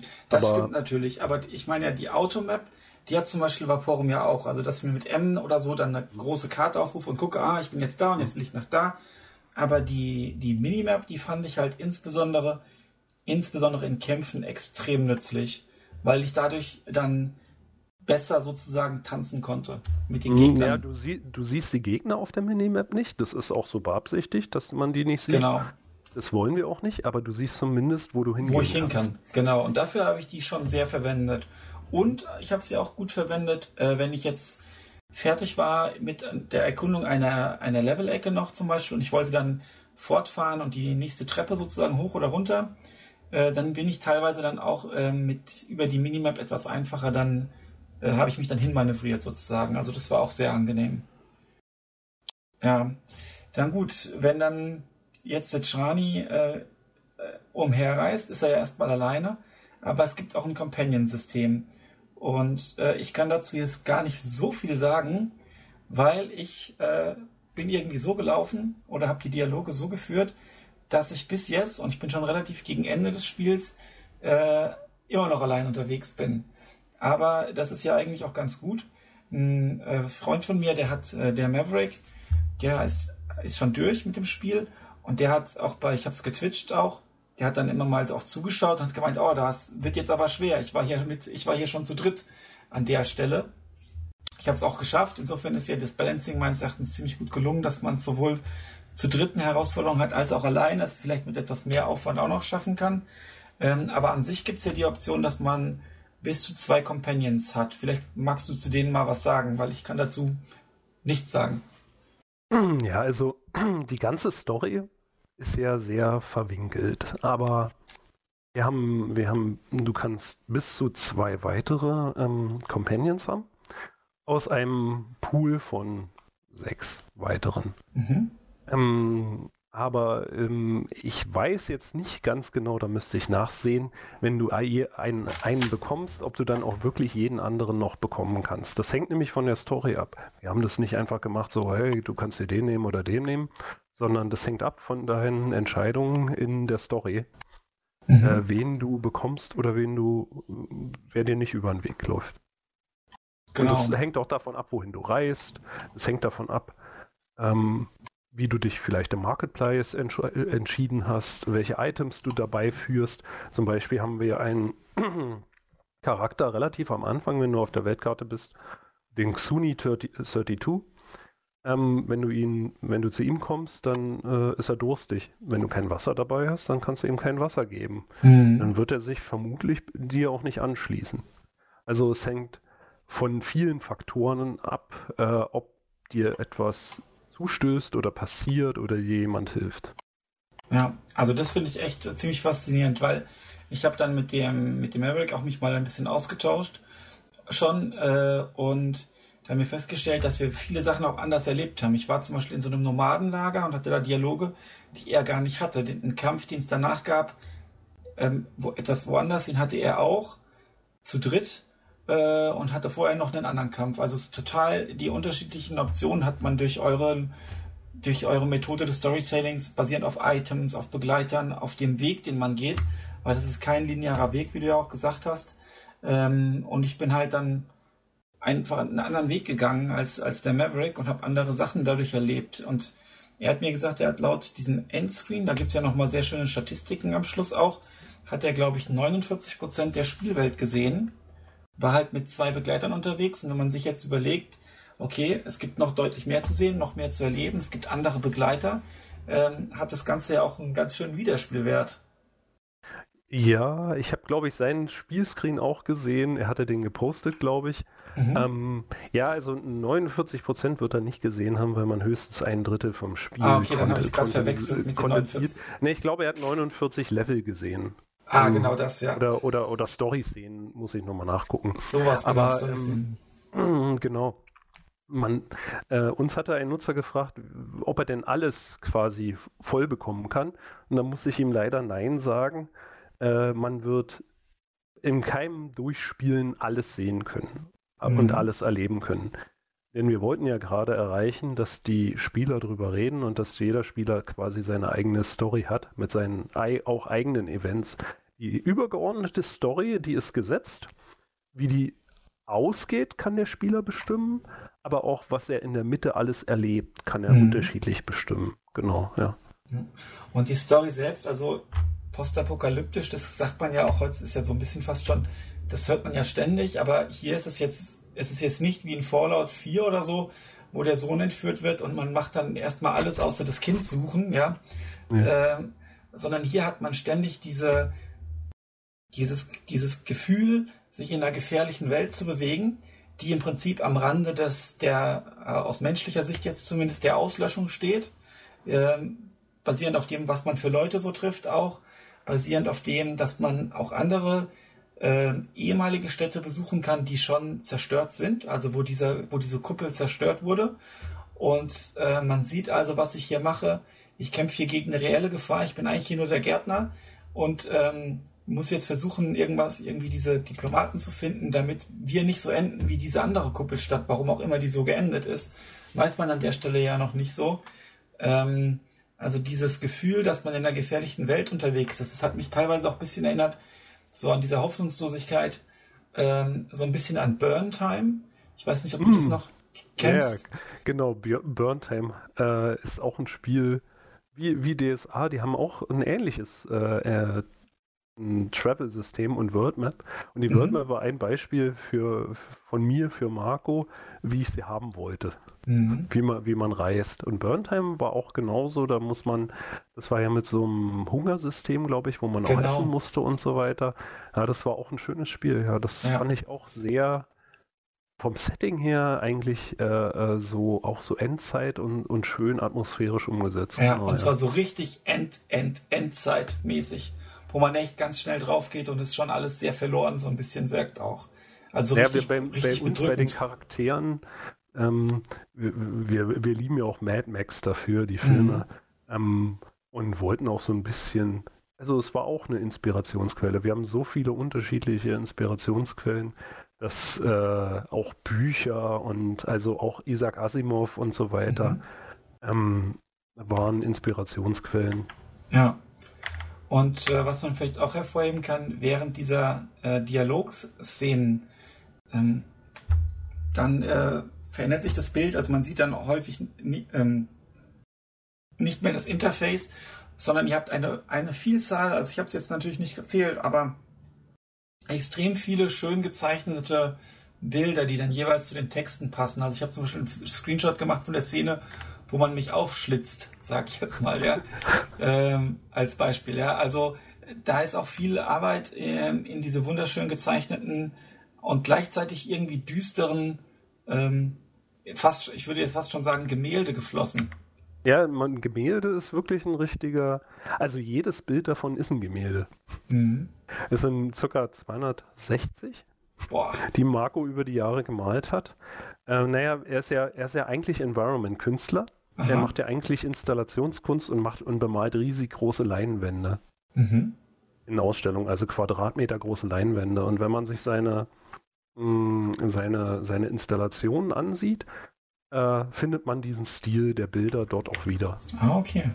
Ja, also der Stil hier im Spiel, der ist natürlich äh, sehr viel kommerzialisierter, sag ich mal, Mhm.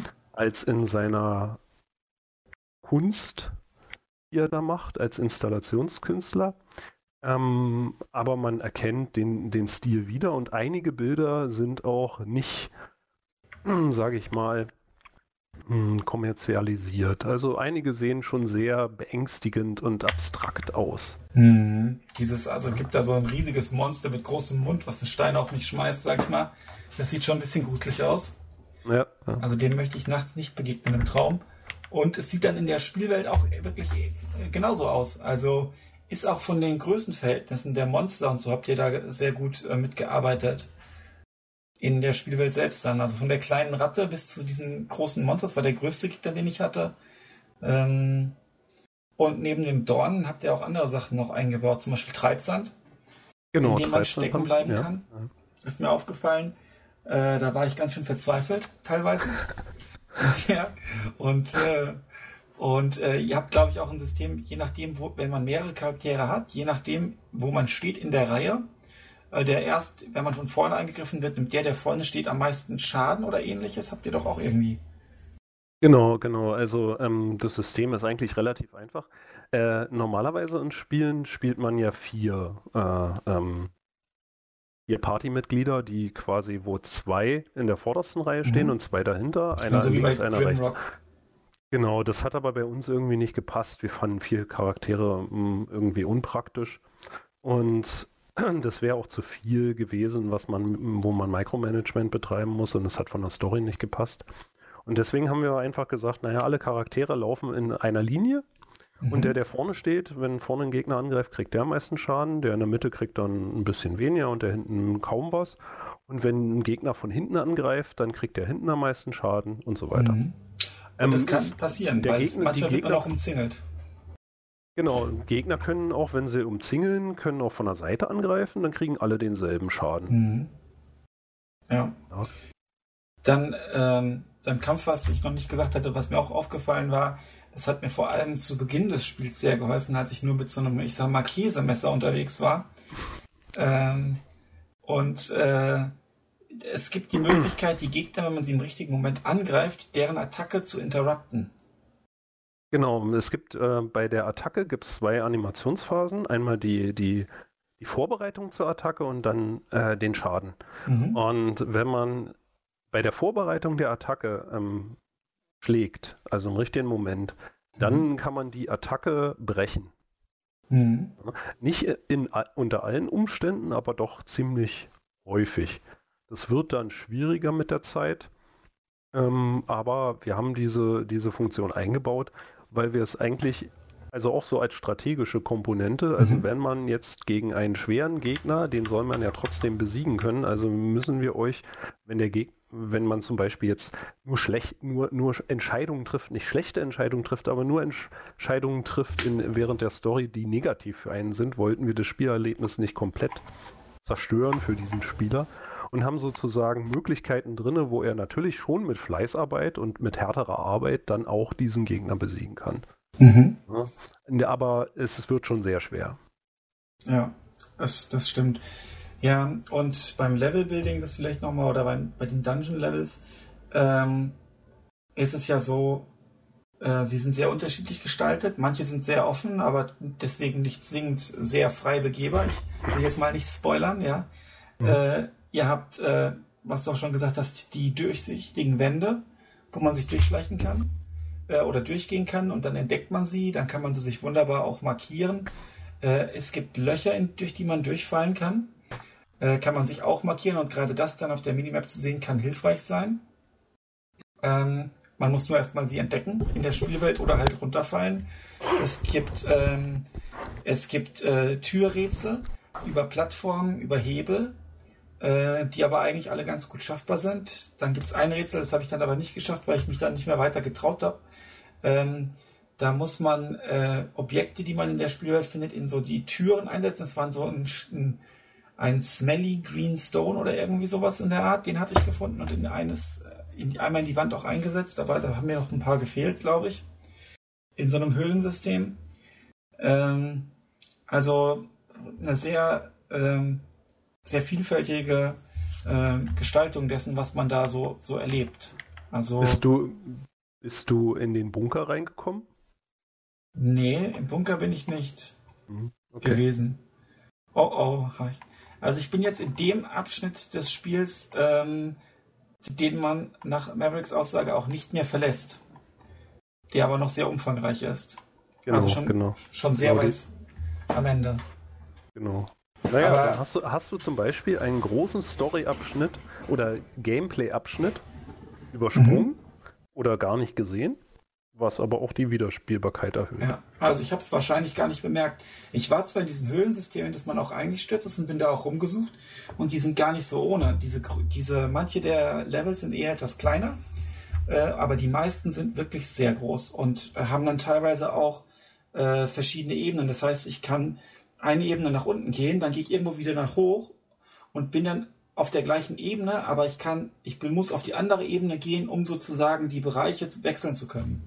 Genau, das nennt sich, nennt sich so ähm, ein Maze Cube Level. Ne, ah, okay. wo, wo, die, wo man quasi nicht nur zweidimensionale Level erstellt, sondern dreidimensionale Level. Mhm. Ja, die ja. man über verschiedene, wo man auch über verschiedene Ebenen äh, das andere Level über verschiedene Wege erreichen kann. Mhm. Das ist natürlich schon ein sehr fortgeschrittenes Dungeon. Ja, also das war alles nicht so ohne. Und ich habe einen Teil der Oberwelt auch nicht fertig erkundet, weil ich habe es äh, ich hab's zweimal das Spiel gestartet. Ähm, einmal ähm, bin ich dann quasi meine erste Begegnung außerhalb der, der Stadt und ich bin draufgegangen ähm, und äh, habe dann ähm, dachte ich muss neu anfangen, ich sag mal so Roguelite-mäßig, habe dann aber festgestellt, ich hatte ja noch einen Spielstand und du hast ja gesagt, es gibt diese Save-Möglichkeit jetzt auch momentan und war da auch froh drum, weil man kann teilweise sehr, sehr schnell draufgehen, wenn man nicht aufpasst. Also zumindest ich. Ähm, und habe dann außerhalb der Stadt, also als die, als die Reise außerhalb in der Wüste dann sozusagen beginnt, nochmal starten können, bin dann einen anderen Weg gegangen und habe aber dadurch im Prinzip den Bereich direkt westlich von der Kuppelstadt äh, bei meinem Hauptplaythrough jetzt sozusagen äh, ein bisschen ausgelassen und äh, bin dann unten rum und so und was dann halt noch so alles kommt. Aber da fehlen mir natürlich Sachen. Ich hätte jetzt, ich wusste auch jetzt nicht, ob irgendwie im Hintergrund noch so ein Timer tickt oder ähnliches ähm, und wollte es auch nicht riskieren, weil ich habe mir gedacht, okay, ich bin jetzt hier der Angestellte, der Beamte, der Gärtner und habe jetzt hier den Auftrag, den führe ich jetzt auch durch.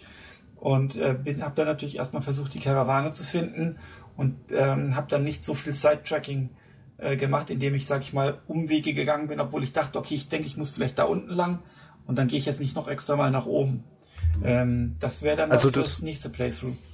Genau, ich, ich finde, man sollte sich unterschiedliche Ziele setzen. Ne? Also man, man wird ja nicht alles erleben können in dem Spiel und äh, da sollte man sich, äh, vielleicht will man einfach mal am schnellsten das Spiel durchspielen oder man will alles erkunden, äh, bestimmte Levels erkunden oder man will bestimmte äh, Kompagnons in seiner Party haben. Das mhm. kann man sich immer selbst setzen. Auch ist ja. es wirklich nicht nötig, das Spiel, also alles wirklich zu erkunden. Es ist überhaupt nicht notwendig. Und wenn jemand das macht, dann macht er das vielleicht wegen äh, seiner eigenen Obsession, aber ähm, man braucht es in dem Spiel nicht zu machen, um weiterzukommen. Ne? Also ich muss kein Open-World-Level, was eine schöne Landschaft hat, eine riesengroße, ich muss nicht überall hinlaufen und alles ja. erkunden. Das ist unnötig. Ja, und ich finde es halt gerade extrem erfrischend, dass ich im Prinzip das Spiel und die Hauptstory und auch Nebenstories ähm, erleben kann ohne dass ich auf einem Gleis, das wie in so einem Themepark oder so, oder auf einer, auf einer Geisterbahn oder wo auch immer, dass ich das einfach nur so abfahre, ja. äh, sondern dass ich da wirklich äh, mich in der Breite bewegen kann und sage, okay, ich gehe jetzt mal da lang und gehe dann da weiter oder ich gehe nochmal zurück und gehe nochmal den anderen Weg lang, den ich auch hätte gehen können. Zumal man, zumal ich wusste jetzt ja auch nicht, wann finde ich die Karawane, mache ich nicht vielleicht doch nochmal eine Schleife oder finde ich die Karawane gar nicht und muss unverrichteter Dinge zurück und was passiert jetzt überhaupt? Und dachte einfach äh, weiter, weiter, immer weiter, so ungefähr Olli Kahn-Style und ähm, und habe dann, also stand jetzt, äh, jetzt kurz vor Ende, ein absolut geniales Abenteuer erlebt und würde, weiß aber jetzt auch schon, wenn ich das Ganze nochmal starte, ähm, dann äh, gehe ich andere Wege und werde ziemlich sicher auch andere Dinge erleben. Das, das stimmt, ja. Naja, so soll es auch sein, so soll es auch sein, ja. Also, ähm, das ist in einer, in einer Hinsicht haben wir da totalen Erfolg gehabt, dass das halt, dass das halt auch wirklich alles so klappt. Ne? Wenn man mhm. sich das auf dem Reißbrett ausdenkt, denkt man so, ach, ob das so klappt und so weiter. Und dann kommt es dann noch auf die technischen Fertigkeiten an, wie man das dann quasi umsetzt, dass die Story funktioniert, dass das mit der Grafik, mit dem Gameplay, dass das alles zusammenpasst. Mhm. Und äh, dass es jetzt wirklich alles so gut zusammenpasst, das ist unser Glück und äh, das, das freut uns sehr. Aber das macht es im anderen Hinblick natürlich extrem schwer für, für, für Magazine oder äh, Online-Portale oder Blogs oder so das Spiel zu bewerten. Mhm. Ne? Also wenn jemand das nicht weiß, alles, das Spiel, sagen wir mal, ein Key von uns geschickt bekommt, ein Review-Key oder so, oder das Spiel reviewt, dann äh, startet er das, dann spielt er einmal durch und dann denkt er, oh, hm, naja, war so Medium, das Erlebnis. Ne? Oder mhm. der andere spielt es durch und denkt so, oh wow, wow, voll cool. Und das äh, sind halt unterschiedliche Erlebnisse, die wir mhm. da erzeugen. Und die machen das natürlich extrem schwer, das auch zu bewerten. Ne? Weil ja. je nachdem, wie man sich entscheidet, wird so die Experience von dem, von diesem einen Durchspielen sein. Und ich glaube nicht, dass viele Leute die Zeit aufbringen, das mehrmals durchzuspielen. Also vielleicht zweimal, vielleicht dreimal, aber nicht mehr, um alles mhm. zu sehen. Und, und, da, da hoffe ich halt, dass halt die Leute miteinander reden und über das Spiel diskutieren, so wie ihr es jetzt auch getan habt. Und ich denke, da, ähm, da lernt man dann auch ganz viel, was vielleicht noch da, was man nicht entdeckt hat, was vielleicht mhm. noch drin steckt. Aber wir natürlich ja, es gibt jetzt zurzeit zwei Reviews, die so, naja, Medium sind, äh, wo, die, wo die sich das Spiel mal kurz angesehen haben, wo man aber schon beim Lesen merkt, die haben sich nicht viel damit beschäftigt. Das ist ein mhm. bisschen schade, so jetzt für uns. Und da hoffen wir jetzt, dass in der nächsten Zeit, das ist ja jetzt kein Spiel, was schnell altert. Ja, das ist ähm, quasi zeitlos. Genau. Auch das ist Design, ja, das ist ja so das Gute an dieser Art von Spiel. Ähm, und äh, auch dadurch, dass ein modernes Interface im Prinzip hat, also ein zugängliches, meine ich damit, ähm, dass es nicht wegaltern wird. Genau, genau. Und da hoffen wir einfach, dass mit der Zeit äh, mehr und mehr Spieler, die das erfahren, das Spiel und dann vielleicht auch eine kleine Community draus wird. Wir haben ja schon viele Leute in unserem Discord-Channel, die darüber diskutieren und so mhm. und die uns fragen und auch miteinander sich helfen. Ah, das können wir dann mal verlinken auch dann. Kann. Dann Podcast dann den Discord, natürlich die offizielle Website und so weiter verlinken wir dann auch. Ähm, ja, also das Problem, ich denke bei so, ich sag jetzt mal Indie-Perlen, ähm, ist ja auch bei Reviews dann immer der, der Zeitfaktor, dass dann vielleicht äh, auch ein, ein, Review schnell gemacht wird mit paar Stunden äh, Spielzeit, äh, nur in Anführungsstrichen, dann hat man zwar was, aber eigentlich kann man es gar nicht ausreichend, ausreichend bewerten. Also ich habe zum Beispiel mal einen relativ negativen Test gelesen zu Ash of Gods.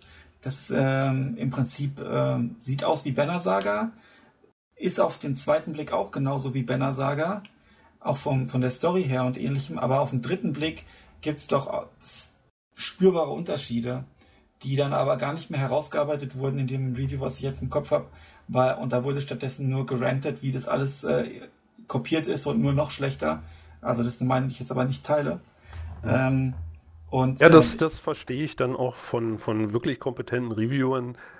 Äh, verstehe ich da nicht, weil ähm, es macht sich keiner, wirklich kein Entwickler, also kann ich mir nicht vorstellen, dass sich ein Entwickler jahrelang hinsetzt, ein Spiel entwickelt und nur eine schlechte Kopie von einem Spiel äh, ja. präsentiert. Ja, also das ist, ähm, das macht keiner, dafür verschwendet keiner die Lebenszeit. Da muss ja. ich wirklich sagen, dass ähm, da muss man dann schon genauer hinsehen. Aber ich kann verstehen durchaus, dass die Zeit fehlt, äh, mhm. so Indie-Spiele zu reviewen. Aber wenn man sich dann anguckt, die Qualität ähm, der Rollenspiele, die in letzter Zeit rausgekommen ist, dann bin ich jetzt persönlich als Entwickler schon ziemlich enttäuscht. Ne? Also mhm. ich spiele ja selbst wirklich gerne Spiele und ähm, Fallout war jetzt Medium. Ähm, das Bartstil des Vier, Vierer ähm, hat wohl auch nicht überzeugt. Ich habe es noch gar nicht gespielt, ich kann es nicht einschätzen.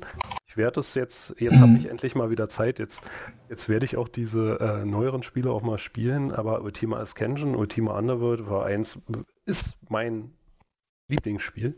Ja. An Entscheidungsfreiheit und Immersive Storytelling äh, war das bahnbrechend. Noch nicht mal diese 3D-Sachen, die interessieren mich nicht so, aber diese Entscheidungsfreiheit, die man da drin hatte mit den Fraktionen und so weiter. Und auch dieses Multiple-Choice, ähm, Dialogsystem, ähm, das war, das war der Hammer. Mhm. Und da bin ich schon ein bisschen enttäuscht, äh, dass Ultima Ascension nicht die Erwartungen erfüllt hat. Ja, das auch ist sehr vom schade. Design her so eigenartig ist, sage ich mhm. Ja. Aber ich werde es mir auch noch ansehen. Ich werde ich werd mal gucken, ob man nicht doch was Gutes entdeckt, weil eigentlich, ich glaube, jeder Entwickler gibt sich wirklich sehr, sehr Mühe. Aber es kommt im Endeffekt ähm, kommt auch alles darauf an, ob man es bezahlen kann. Ja, das also, also was wir da an Zeit und Geld auch reingesteckt haben in das Spiel, das ist nicht ohne. Mhm. Es wird, glaube ich, in der Art wird man das nie wieder bekommen. Ich glaube nicht, dass irgendjemand nochmal so viel Zeit und Geld investiert in so eine Art Spiel, weil das einfach viel zu risikoreich ist. Mhm. Ja, wir ist haben ja, ja einfach nur blind. Ja, wir, das ist eine Nische, obwohl ich das gar nicht so sehen würde. Also wir hatten Spieletester, wir hatten wirklich auch junge Kinder mhm. und sowas, die das gespielt haben und die ihren Heidenspaß dran hatten. Also ah. ich, ich habe auch Frauen das Spiel spielen sehen, die, die das richtig gemocht haben.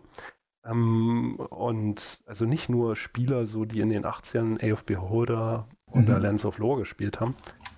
Äh, das Problem ist halt, dass natürlich äh, wir keine Aufmerksamkeit haben äh, für diese Spieler. Ne? Also das ist nicht auf Mobile das Spiel. Vielleicht machen wir das noch. Mhm. Das weiß ich noch nicht genau. Aber ähm, auf Steam ist natürlich so eine Hauptzielgruppe und das war's und wir sind halt nur auf Steam. Ja. Und äh, wie sieht es aus mit äh, GOG? Ist da eventuell Na, die, ist angedacht? Naja, im Forum haben wir uns da mal ein bisschen schwammig ausgedrückt, aber im, im, im Prinzip hat GOG uns abgelehnt. Wir haben angefragt, die haben sich das Spiel angesehen, haben, gesa haben gesagt, das ist zu nischig, das verkauft je. sich äh, zu schlecht oder so, haben sie gemeint. Na, das haben sie nicht gesagt. Ja, er hat uns viel Glück gewünscht, der war sehr nett. Aber äh, sie haben auch so eine Art Spiele bei sich nicht im Shop. Mhm. Ja, Außer sozusagen die alten Klassiker zum Teil halt. Ja, zum Teil. So Lens genau, of Lore, glaube ich. Ja. Oder Underworld. Also, so ein bisschen, aber neuere davon haben sie, glaube ich, gar nicht. Mhm. Ja, das ist halt eine ihre Entscheidung. Ja, wir wären gerne da. Da gibt es auch eine Wunschliste, wo über 80 Leute das wünschen, aber das sind halt viel zu. Ja. Ja, also es gibt es auf jeden Fall auf Steam. Äh, läuft auch völlig problemfrei. Ich hatte keinerlei Abstürze, das kann man an der Stelle vielleicht auch nochmal lobend sagen. Also von der technischen Umsetzung her hat es ja, äh, gibt es da gar nichts zu beanstanden, anders als jetzt, ich sag mal, beim Bart's Tale 4 Release oder beim, beim äh, ähm, Underworld Ascendant Release. Ähm, ja, da bin, ich, da bin ich auch sehr stolz drauf. Also da muss ich ehrlich sagen, da freue ich mich wahnsinnig, ja, dass, dass all die Arbeit sich so ausgezahlt hat. Mhm. Ähm, weil ich ja selbst keine Bugs mag. Also wir hatten natürlich schon ein paar Bugs, aber keine, keine, äh, Abstürze. Und ähm, ja, da hat die QA gesiegt und da muss ich am meisten Lob äh, meinem Schwager geben, der extrem äh, äh, fitter Counter-Strike-Spieler ist, aber Aha. der sich die Zeit genommen hat, um dieses Spiel zu testen und immer wieder zu testen und ähm, er ist, glaube ich, der schnellste, die schnellste Person, die dieses Spiel durchspielen kann. Der Aha. hat su- super Bug-Reports geliefert. Und als zweites hatten wir ja natürlich auch einen Bot, der Tag Mhm. und Nacht durchgespielt hat. Das ist ja Wahnsinn. Und äh, hast du den dann selbst geschrieben oder? Na genau, ähm, äh, in meinem anderen Job, da machen, müssen wir auch viel testen und dann bin ich eines Tages heimgekommen, habe gedacht, das schaffen wir nicht mehr. Also wenn wir hier die, nach jeder Änderung des Spiels testen, dann si- sind wir immer 20 Stunden beschäftigt. Das Mhm. äh, macht auch nicht so viel Spaß. Und wir finden auch nicht alle Fehler, weil wer hat schon Spaß dran, tausendmal eine Tür auf und zu zu machen und dann zu gucken, ob das Spiel immer noch läuft. Mhm. Das stimmt. Und ja, und, und das sind so Fuzzy-Tests heißen die. Und dann habe hab ich mir gedacht eines Tages, ach naja, du kannst ja einfach mal einen ganz unintelligenten Bot schreiben, der einfach per Zufall alles macht. Ne, Mhm. also geht per Zufall links rum, rechts rum, drückt den Schalter, macht das. Naja, und dann hat sich herausgestellt, dass äh, das mit ein paar Hilfen bei Puzzles und so weiter und bei bestimmten Szenen ähm, kann der das Spiel, schafft er durchzuspielen. Ne, Einige Mhm. Szenen sind geskriptet, also die ganzen Puzzle und einige Abhängigkeiten, die wir haben. Und der Rest, äh, den probiert er einfach durch. Und da er 10.000 Mal schneller läuft, als ein Spieler spielt, Mhm. ähm, schafft er das Spiel in circa 40 Stunden durchzuspielen. Ein Spieler braucht nicht so lange. Ja. Ja, ein Spieler braucht nicht so lange, weil er natürlich strategisch vorgeht. Der geht nicht 10.000 Mal durch dieselbe Tür. Ja. Aber ähm, es hat uns geholfen, viele, also die, die Stabilität äh, so zu verbessern, äh, dass wir halt keine Abstürze haben. Mhm. Ah, nicht schlecht, das ist ja schon interessant. Und was habt ihr da überhaupt für ein technisches äh, Grundgerüst verwendet? Oder hast du eine Programmiersprache oder ähnliches? Na, das, also als technisches Grundgerüst haben wir die, die Love 2D Engine verwendet, so eine Open Source Engine, die es schon seit über zwölf Jahren gibt. Ähm, da habe ich mit programmiert, die bin- bindet sozusagen OpenGL und OpenAL für den Sound, bindet es ein und bietet so einen flachen Layer, womit man programmieren kann und, und alle möglichen Arten von Applikationen, hauptsächlich Spieler erstellen kann. Es ist Mhm. natürlich keine Game Engine für dieses Spiel, die habe ich natürlich komplett selbst quasi entwickelt und äh, programmiert in Lua hauptsächlich. Und ähm, ja, ähm, Unity, also es kommt oft die Frage, warum verwendet ihr nicht Unity oder Unreal? Also wir haben, wir haben, das ganze Spiel ist ja eigentlich 2D. Ja. Ne? Auch diese, diese 3D-Environments, die man sieht, das äh, wird auf, aus 2D-Grafiken, aus gemalten Bildern aufgebaut. Und es gab Unity, als wir angefangen haben, in Version 1.5 oder 2. Es war sehr buggy und ähm, noch nicht wirklich gut benutzbar. Es war auch nur auf 3D ausgelegt. Ich hieß ja mal Unity 3D. Jetzt mittlerweile können sie auch 2D. Und das war alles nicht so, noch nicht so auf dem Stand. Und bei der Open Source Engine, da hat man auch alles unter Kontrolle, weil da, da kann man sich den Source Code runterladen und auch selbst kompilieren. Mhm. Und falls also irgendwie die Firma pleite gegangen wäre in den fünf Jahren, vielleicht wäre Unity nichts geworden, dann äh, hätten wir da gestanden und hätten das nicht mehr verkaufen können. Und deswegen war die Entscheidung, Entscheidung eigentlich so gefallen. Ah, okay, spannend. Ja, und ähm, was übrigens ja nicht 2D ist, ist ja der Sound. Äh, weil der sagt mir, aus welcher Richtung der Gegner kommt. Ich habe es mit Kopfhörern gespielt. Ich habe es ja nebenbei auch immer getwitcht. Und dann habe ich, oh, jetzt kommt von links, höre ich ein Monster und dann habe ich schon ein bisschen ein ungutes Gefühl gehabt. Und dann war da auch eins, so das war hinter einer versteckten, hinter einer äh, unsichtbaren Wand oder, äh, oder noch in einem Nachbarraum. Und äh, das ist also mit Umgebungsortung äh, Ortung sozusagen versehen, die Soundeffekte. Genau, man kann sich das ja so vorstellen, als ob man auf dem Schachbrett ist und, und wenn ein Sound abgespielt wird, wird er in diesem Kästchen abgespielt und man selbst steht auf einem anderen Kästchen und kann das dann natürlich Mhm. hören. Und wir haben quasi, äh, es ist alles 2D, aber da drauf ist ein virtuelles äh, 3D-Audiosystem gelegt, das dann auch korrekt äh, äh, äh, die Sounds in, in abspielt, Mhm. mit richtungsbezogen. ja. Mhm. Und ähm, Ihr habt auch einen extrem vielfältigen Soundtrack, der sehr gut zum Ambiente passt. Ich habe es vorhin schon mal gesagt, in einem der richtigen Momente gibt es dann auch mal gar keine Musik, sondern jedenfalls nur Soundeffekte äh, und halt im Prinzip Stille. Ähm, und ansonsten ist es ein wirklich ein hervorragender Soundtrack. Wo habt ihr den denn ähm, herbekommen und wie kam es zu dem Soundtrack? Naja, ähm, wir, haben, wir haben lange überlegt, wie wir den Sound machen. Wir hatten lange Zeit äh, einfach nur Soundeffekte drin. Und wir, wir, wollten immer einen Soundtrack haben, der, der, der, der, also wir wollten nicht Musik haben. Wir wollten mhm. Ambientation, Melodien, Effekte haben, die aber natürlich auch ein bestimmtes Ambiente setzen und, und, und durchgängiges Thema haben. Und deswegen hatten wir uns dagegen entschieden, Musik einzukaufen äh, aus, aus so mhm. Stores, wo man so Musik kaufen kann, sondern wir wollten wirklich als Abrundung für das Spiel unseren komplett eigenen Soundtrack haben und dann äh, wir haben ein paar Musiker gefragt und ein befreundeter Musiker von Marco, der ist Jazzmusiker, der hat natürlich noch nie Spielesounds gemacht. Mhm. So wie Marco auch noch nie ein Computerspiel-Grafiker gemacht hat. Ja, ich habe ein paar, äh, äh, ähm, ich habe jahrelang Game Jam Spiele programmiert. Er wusste also so, worauf ich mich einlasse, aber natürlich ein großes kommerzielles Spiel habe ich auch noch nie gemacht. Naja, und dann haben wir den Gabriele Artuso, den haben wir gefragt, ob er uns helfen kann und dann hat er für uns den Soundtrack für, ich glaube, den Trailer und so gemacht und für, mhm. ich glaube, noch irgendwas. Und das ist so gut gelaufen, dass wir ihn gefragt haben, ob er alle Musikstücke erstellen kann und wir sind auch gerade zum Release fertig geworden. Ach krass. Äh, die Beta-Tester, die hatten noch eine andere Titelmelodie gehört, die als Platzhalter Aha. fungierte. Ähm, ja, ähm, wir haben fast 40 Musikstücke von ihm schreiben lassen, die wir oh. dann äh, mit, die wir dann ein bisschen modifiziert haben, sodass sie als Ambientation-Musik für die Level und für die Dialoge äh, hergenommen werden können. Ein bisschen mhm. wiederholt sich's, weil wir natürlich sehr 40 Stück erreichen, natürlich nicht für 100, äh, über 150 oder so oder 160 Dialoge aus. Mhm. Für die ganzen Level, die wir haben, wir haben ja auch, glaube ich, über 70 Level. Ist übrigens mhm. dreimal größer als Legend of Grimrock 1. Boah, heftig. Ja, und ähm, da haben wir halt, ähm, da haben wir halt 40 Musikstücke komponieren lassen und ich bin auch wahnsinnig zufrieden. Die sind die sind wunderschön und passen wirklich super in das Setting, unterstreichen das und bieten so viel Atmosphäre.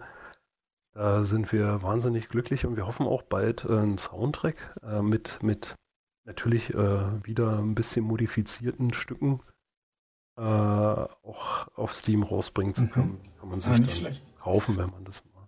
Mhm. Und wie ist das überhaupt jetzt gewesen, der Release-Prozess auf Steam von dem ganzen Spiel? Das war ja kein Early Access, glaube ich. Ihr habt direkt einen Release gemacht. Äh, wie war denn da die Zusammenarbeit mit Steam? Ja, ich, ich, ich sag mal, es war, war schon ein Challenge. Ähm, es war aber mehr ein Challenge, überhaupt Software ver verkaufen zu können. Man braucht ja eine Firma, man muss eine Firma gründen. Und äh, das ist auch ein bisschen problematisch, weil Marco in Italien lebt und ich in Deutschland bin mhm. und da Formulare und den Papierkram. Wir hatten zum Beispiel lange Zeit eine GBR. Mhm. Die haben wir jetzt aber nicht mehr. Jetzt bin ich Einzelhandelskaufmann oder wie das heißt. Alleinunternehmer. Ja. Und äh, äh, wir verkaufen das jetzt über mich, weil Steam keine GBRs äh, mehr akzeptiert. Ach krass. Und äh, weil das steuertechnisch schlecht abzurechnen ist. Und mhm. ja, da gab es ein bisschen Hickhack, aber ja, wir haben uns da angemeldet und ich muss auch ehrlich sagen, im Moment wird ja gerade auf Steam rumgehackt. Mhm. Aber wenn man sich ansieht, wie viel, wie viel Publicity man im Steam Store bekommt, wenn man dort eine Store-Page anlegt, mhm. dann ist das äh, tausendmal mehr, als man irgendwie auf seine eigene Webseite bekommen kann. Ja. Und ähm, ohne, und, und Steam hat ein, ein riesiges Server-Backend, wo man wahnsinnig viel konfigurieren kann.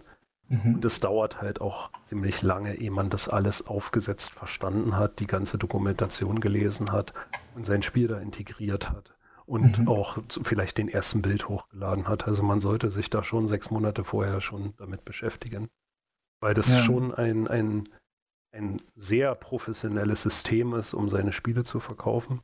Und ähm, bin eigentlich, äh, ich war erstaunt, dass das so gut funktioniert. Wir hatten mhm. eigentlich keine Probleme. Ähm, wirklich keine Probleme.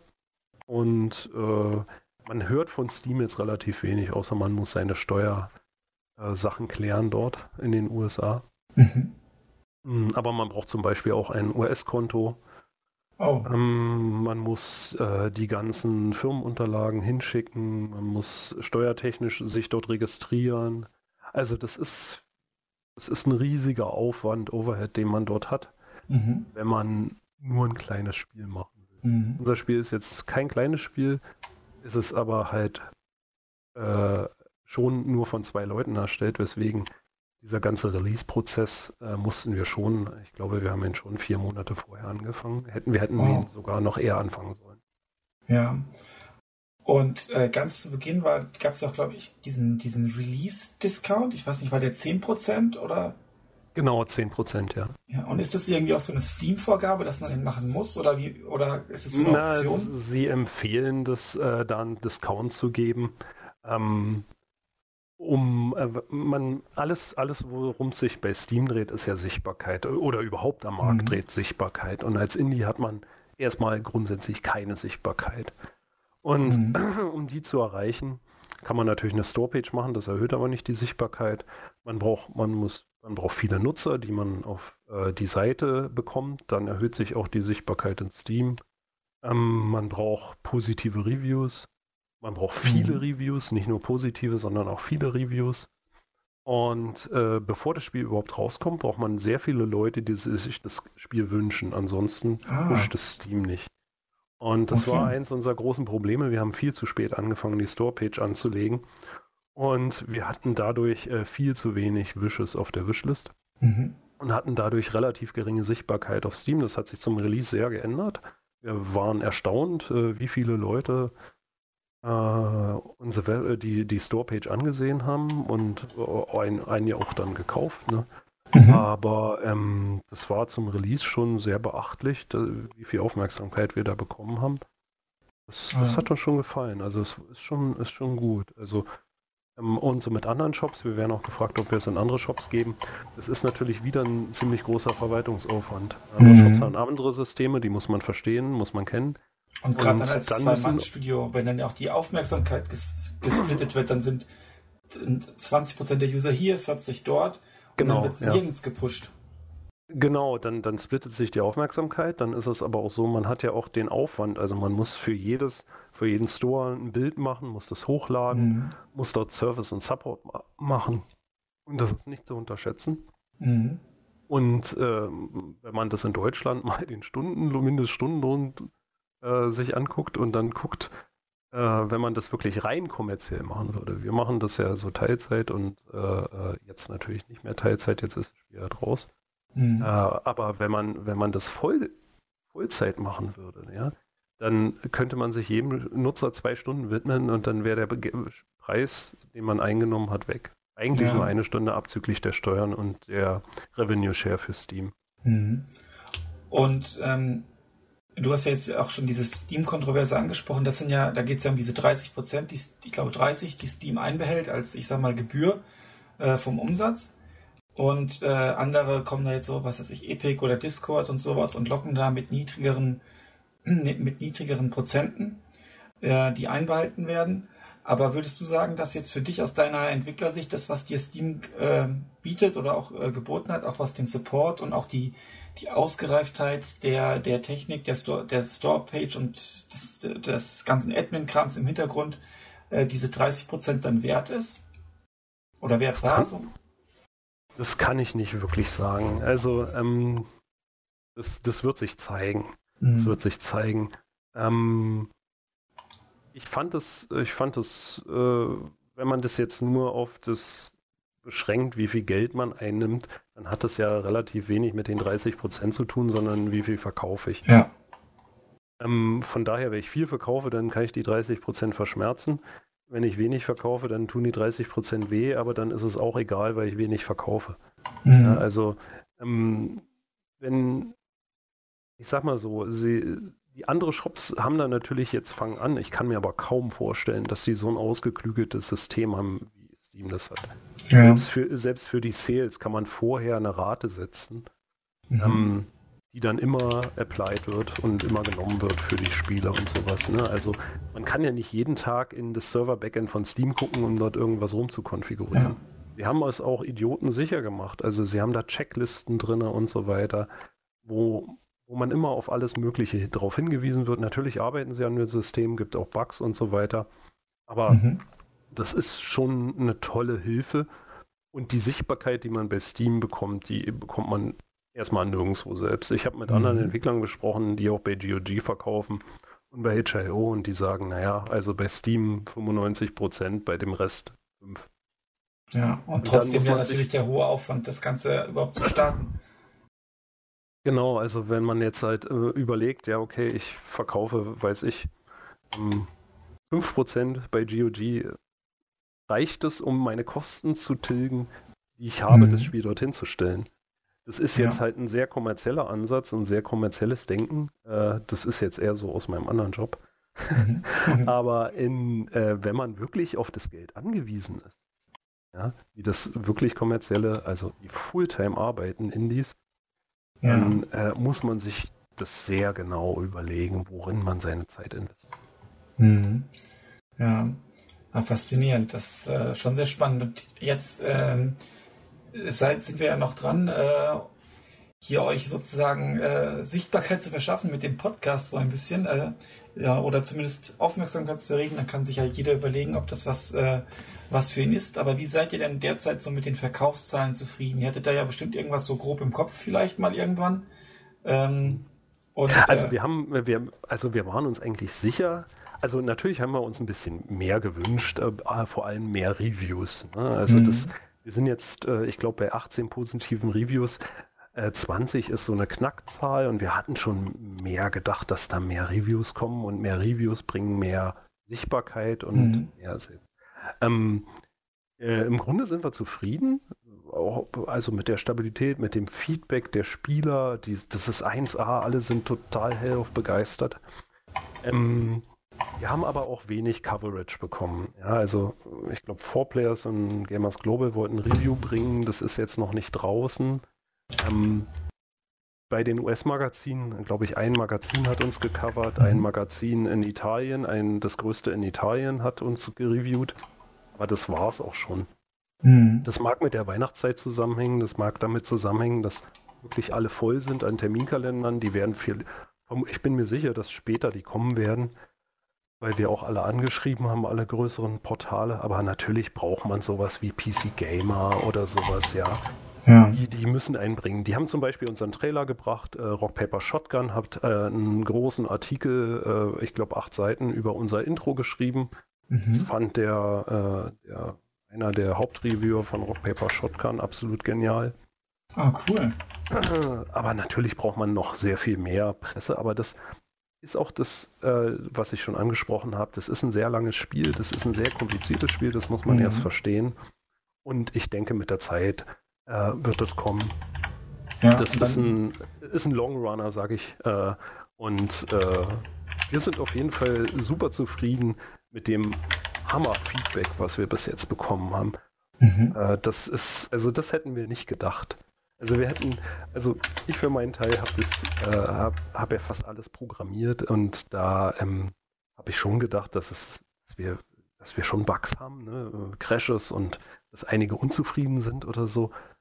Ähm, es gab ein paar kleine Bugs, aber die waren jetzt nicht game-breaking. Mhm. Und äh, die haben wir auch schon gefixt. Wir haben ja auch schon fünf Updates geliefert.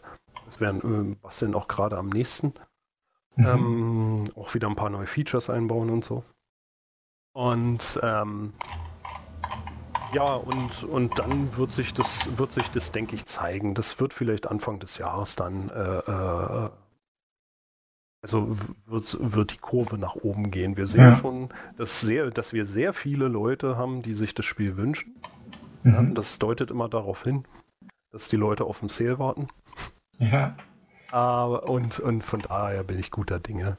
ah, das ist natürlich Und gut. ähm, wir sind ja auch nicht, ähm, äh, also unser Leben hängt da jetzt nicht dran, unsere Existenz Mhm. dort nicht dran. Das haben wir natürlich auch äh, gesehen, das ist Nische und so. Allerdings haben wir natürlich auch einen ziemlichen Batzen Geld investiert.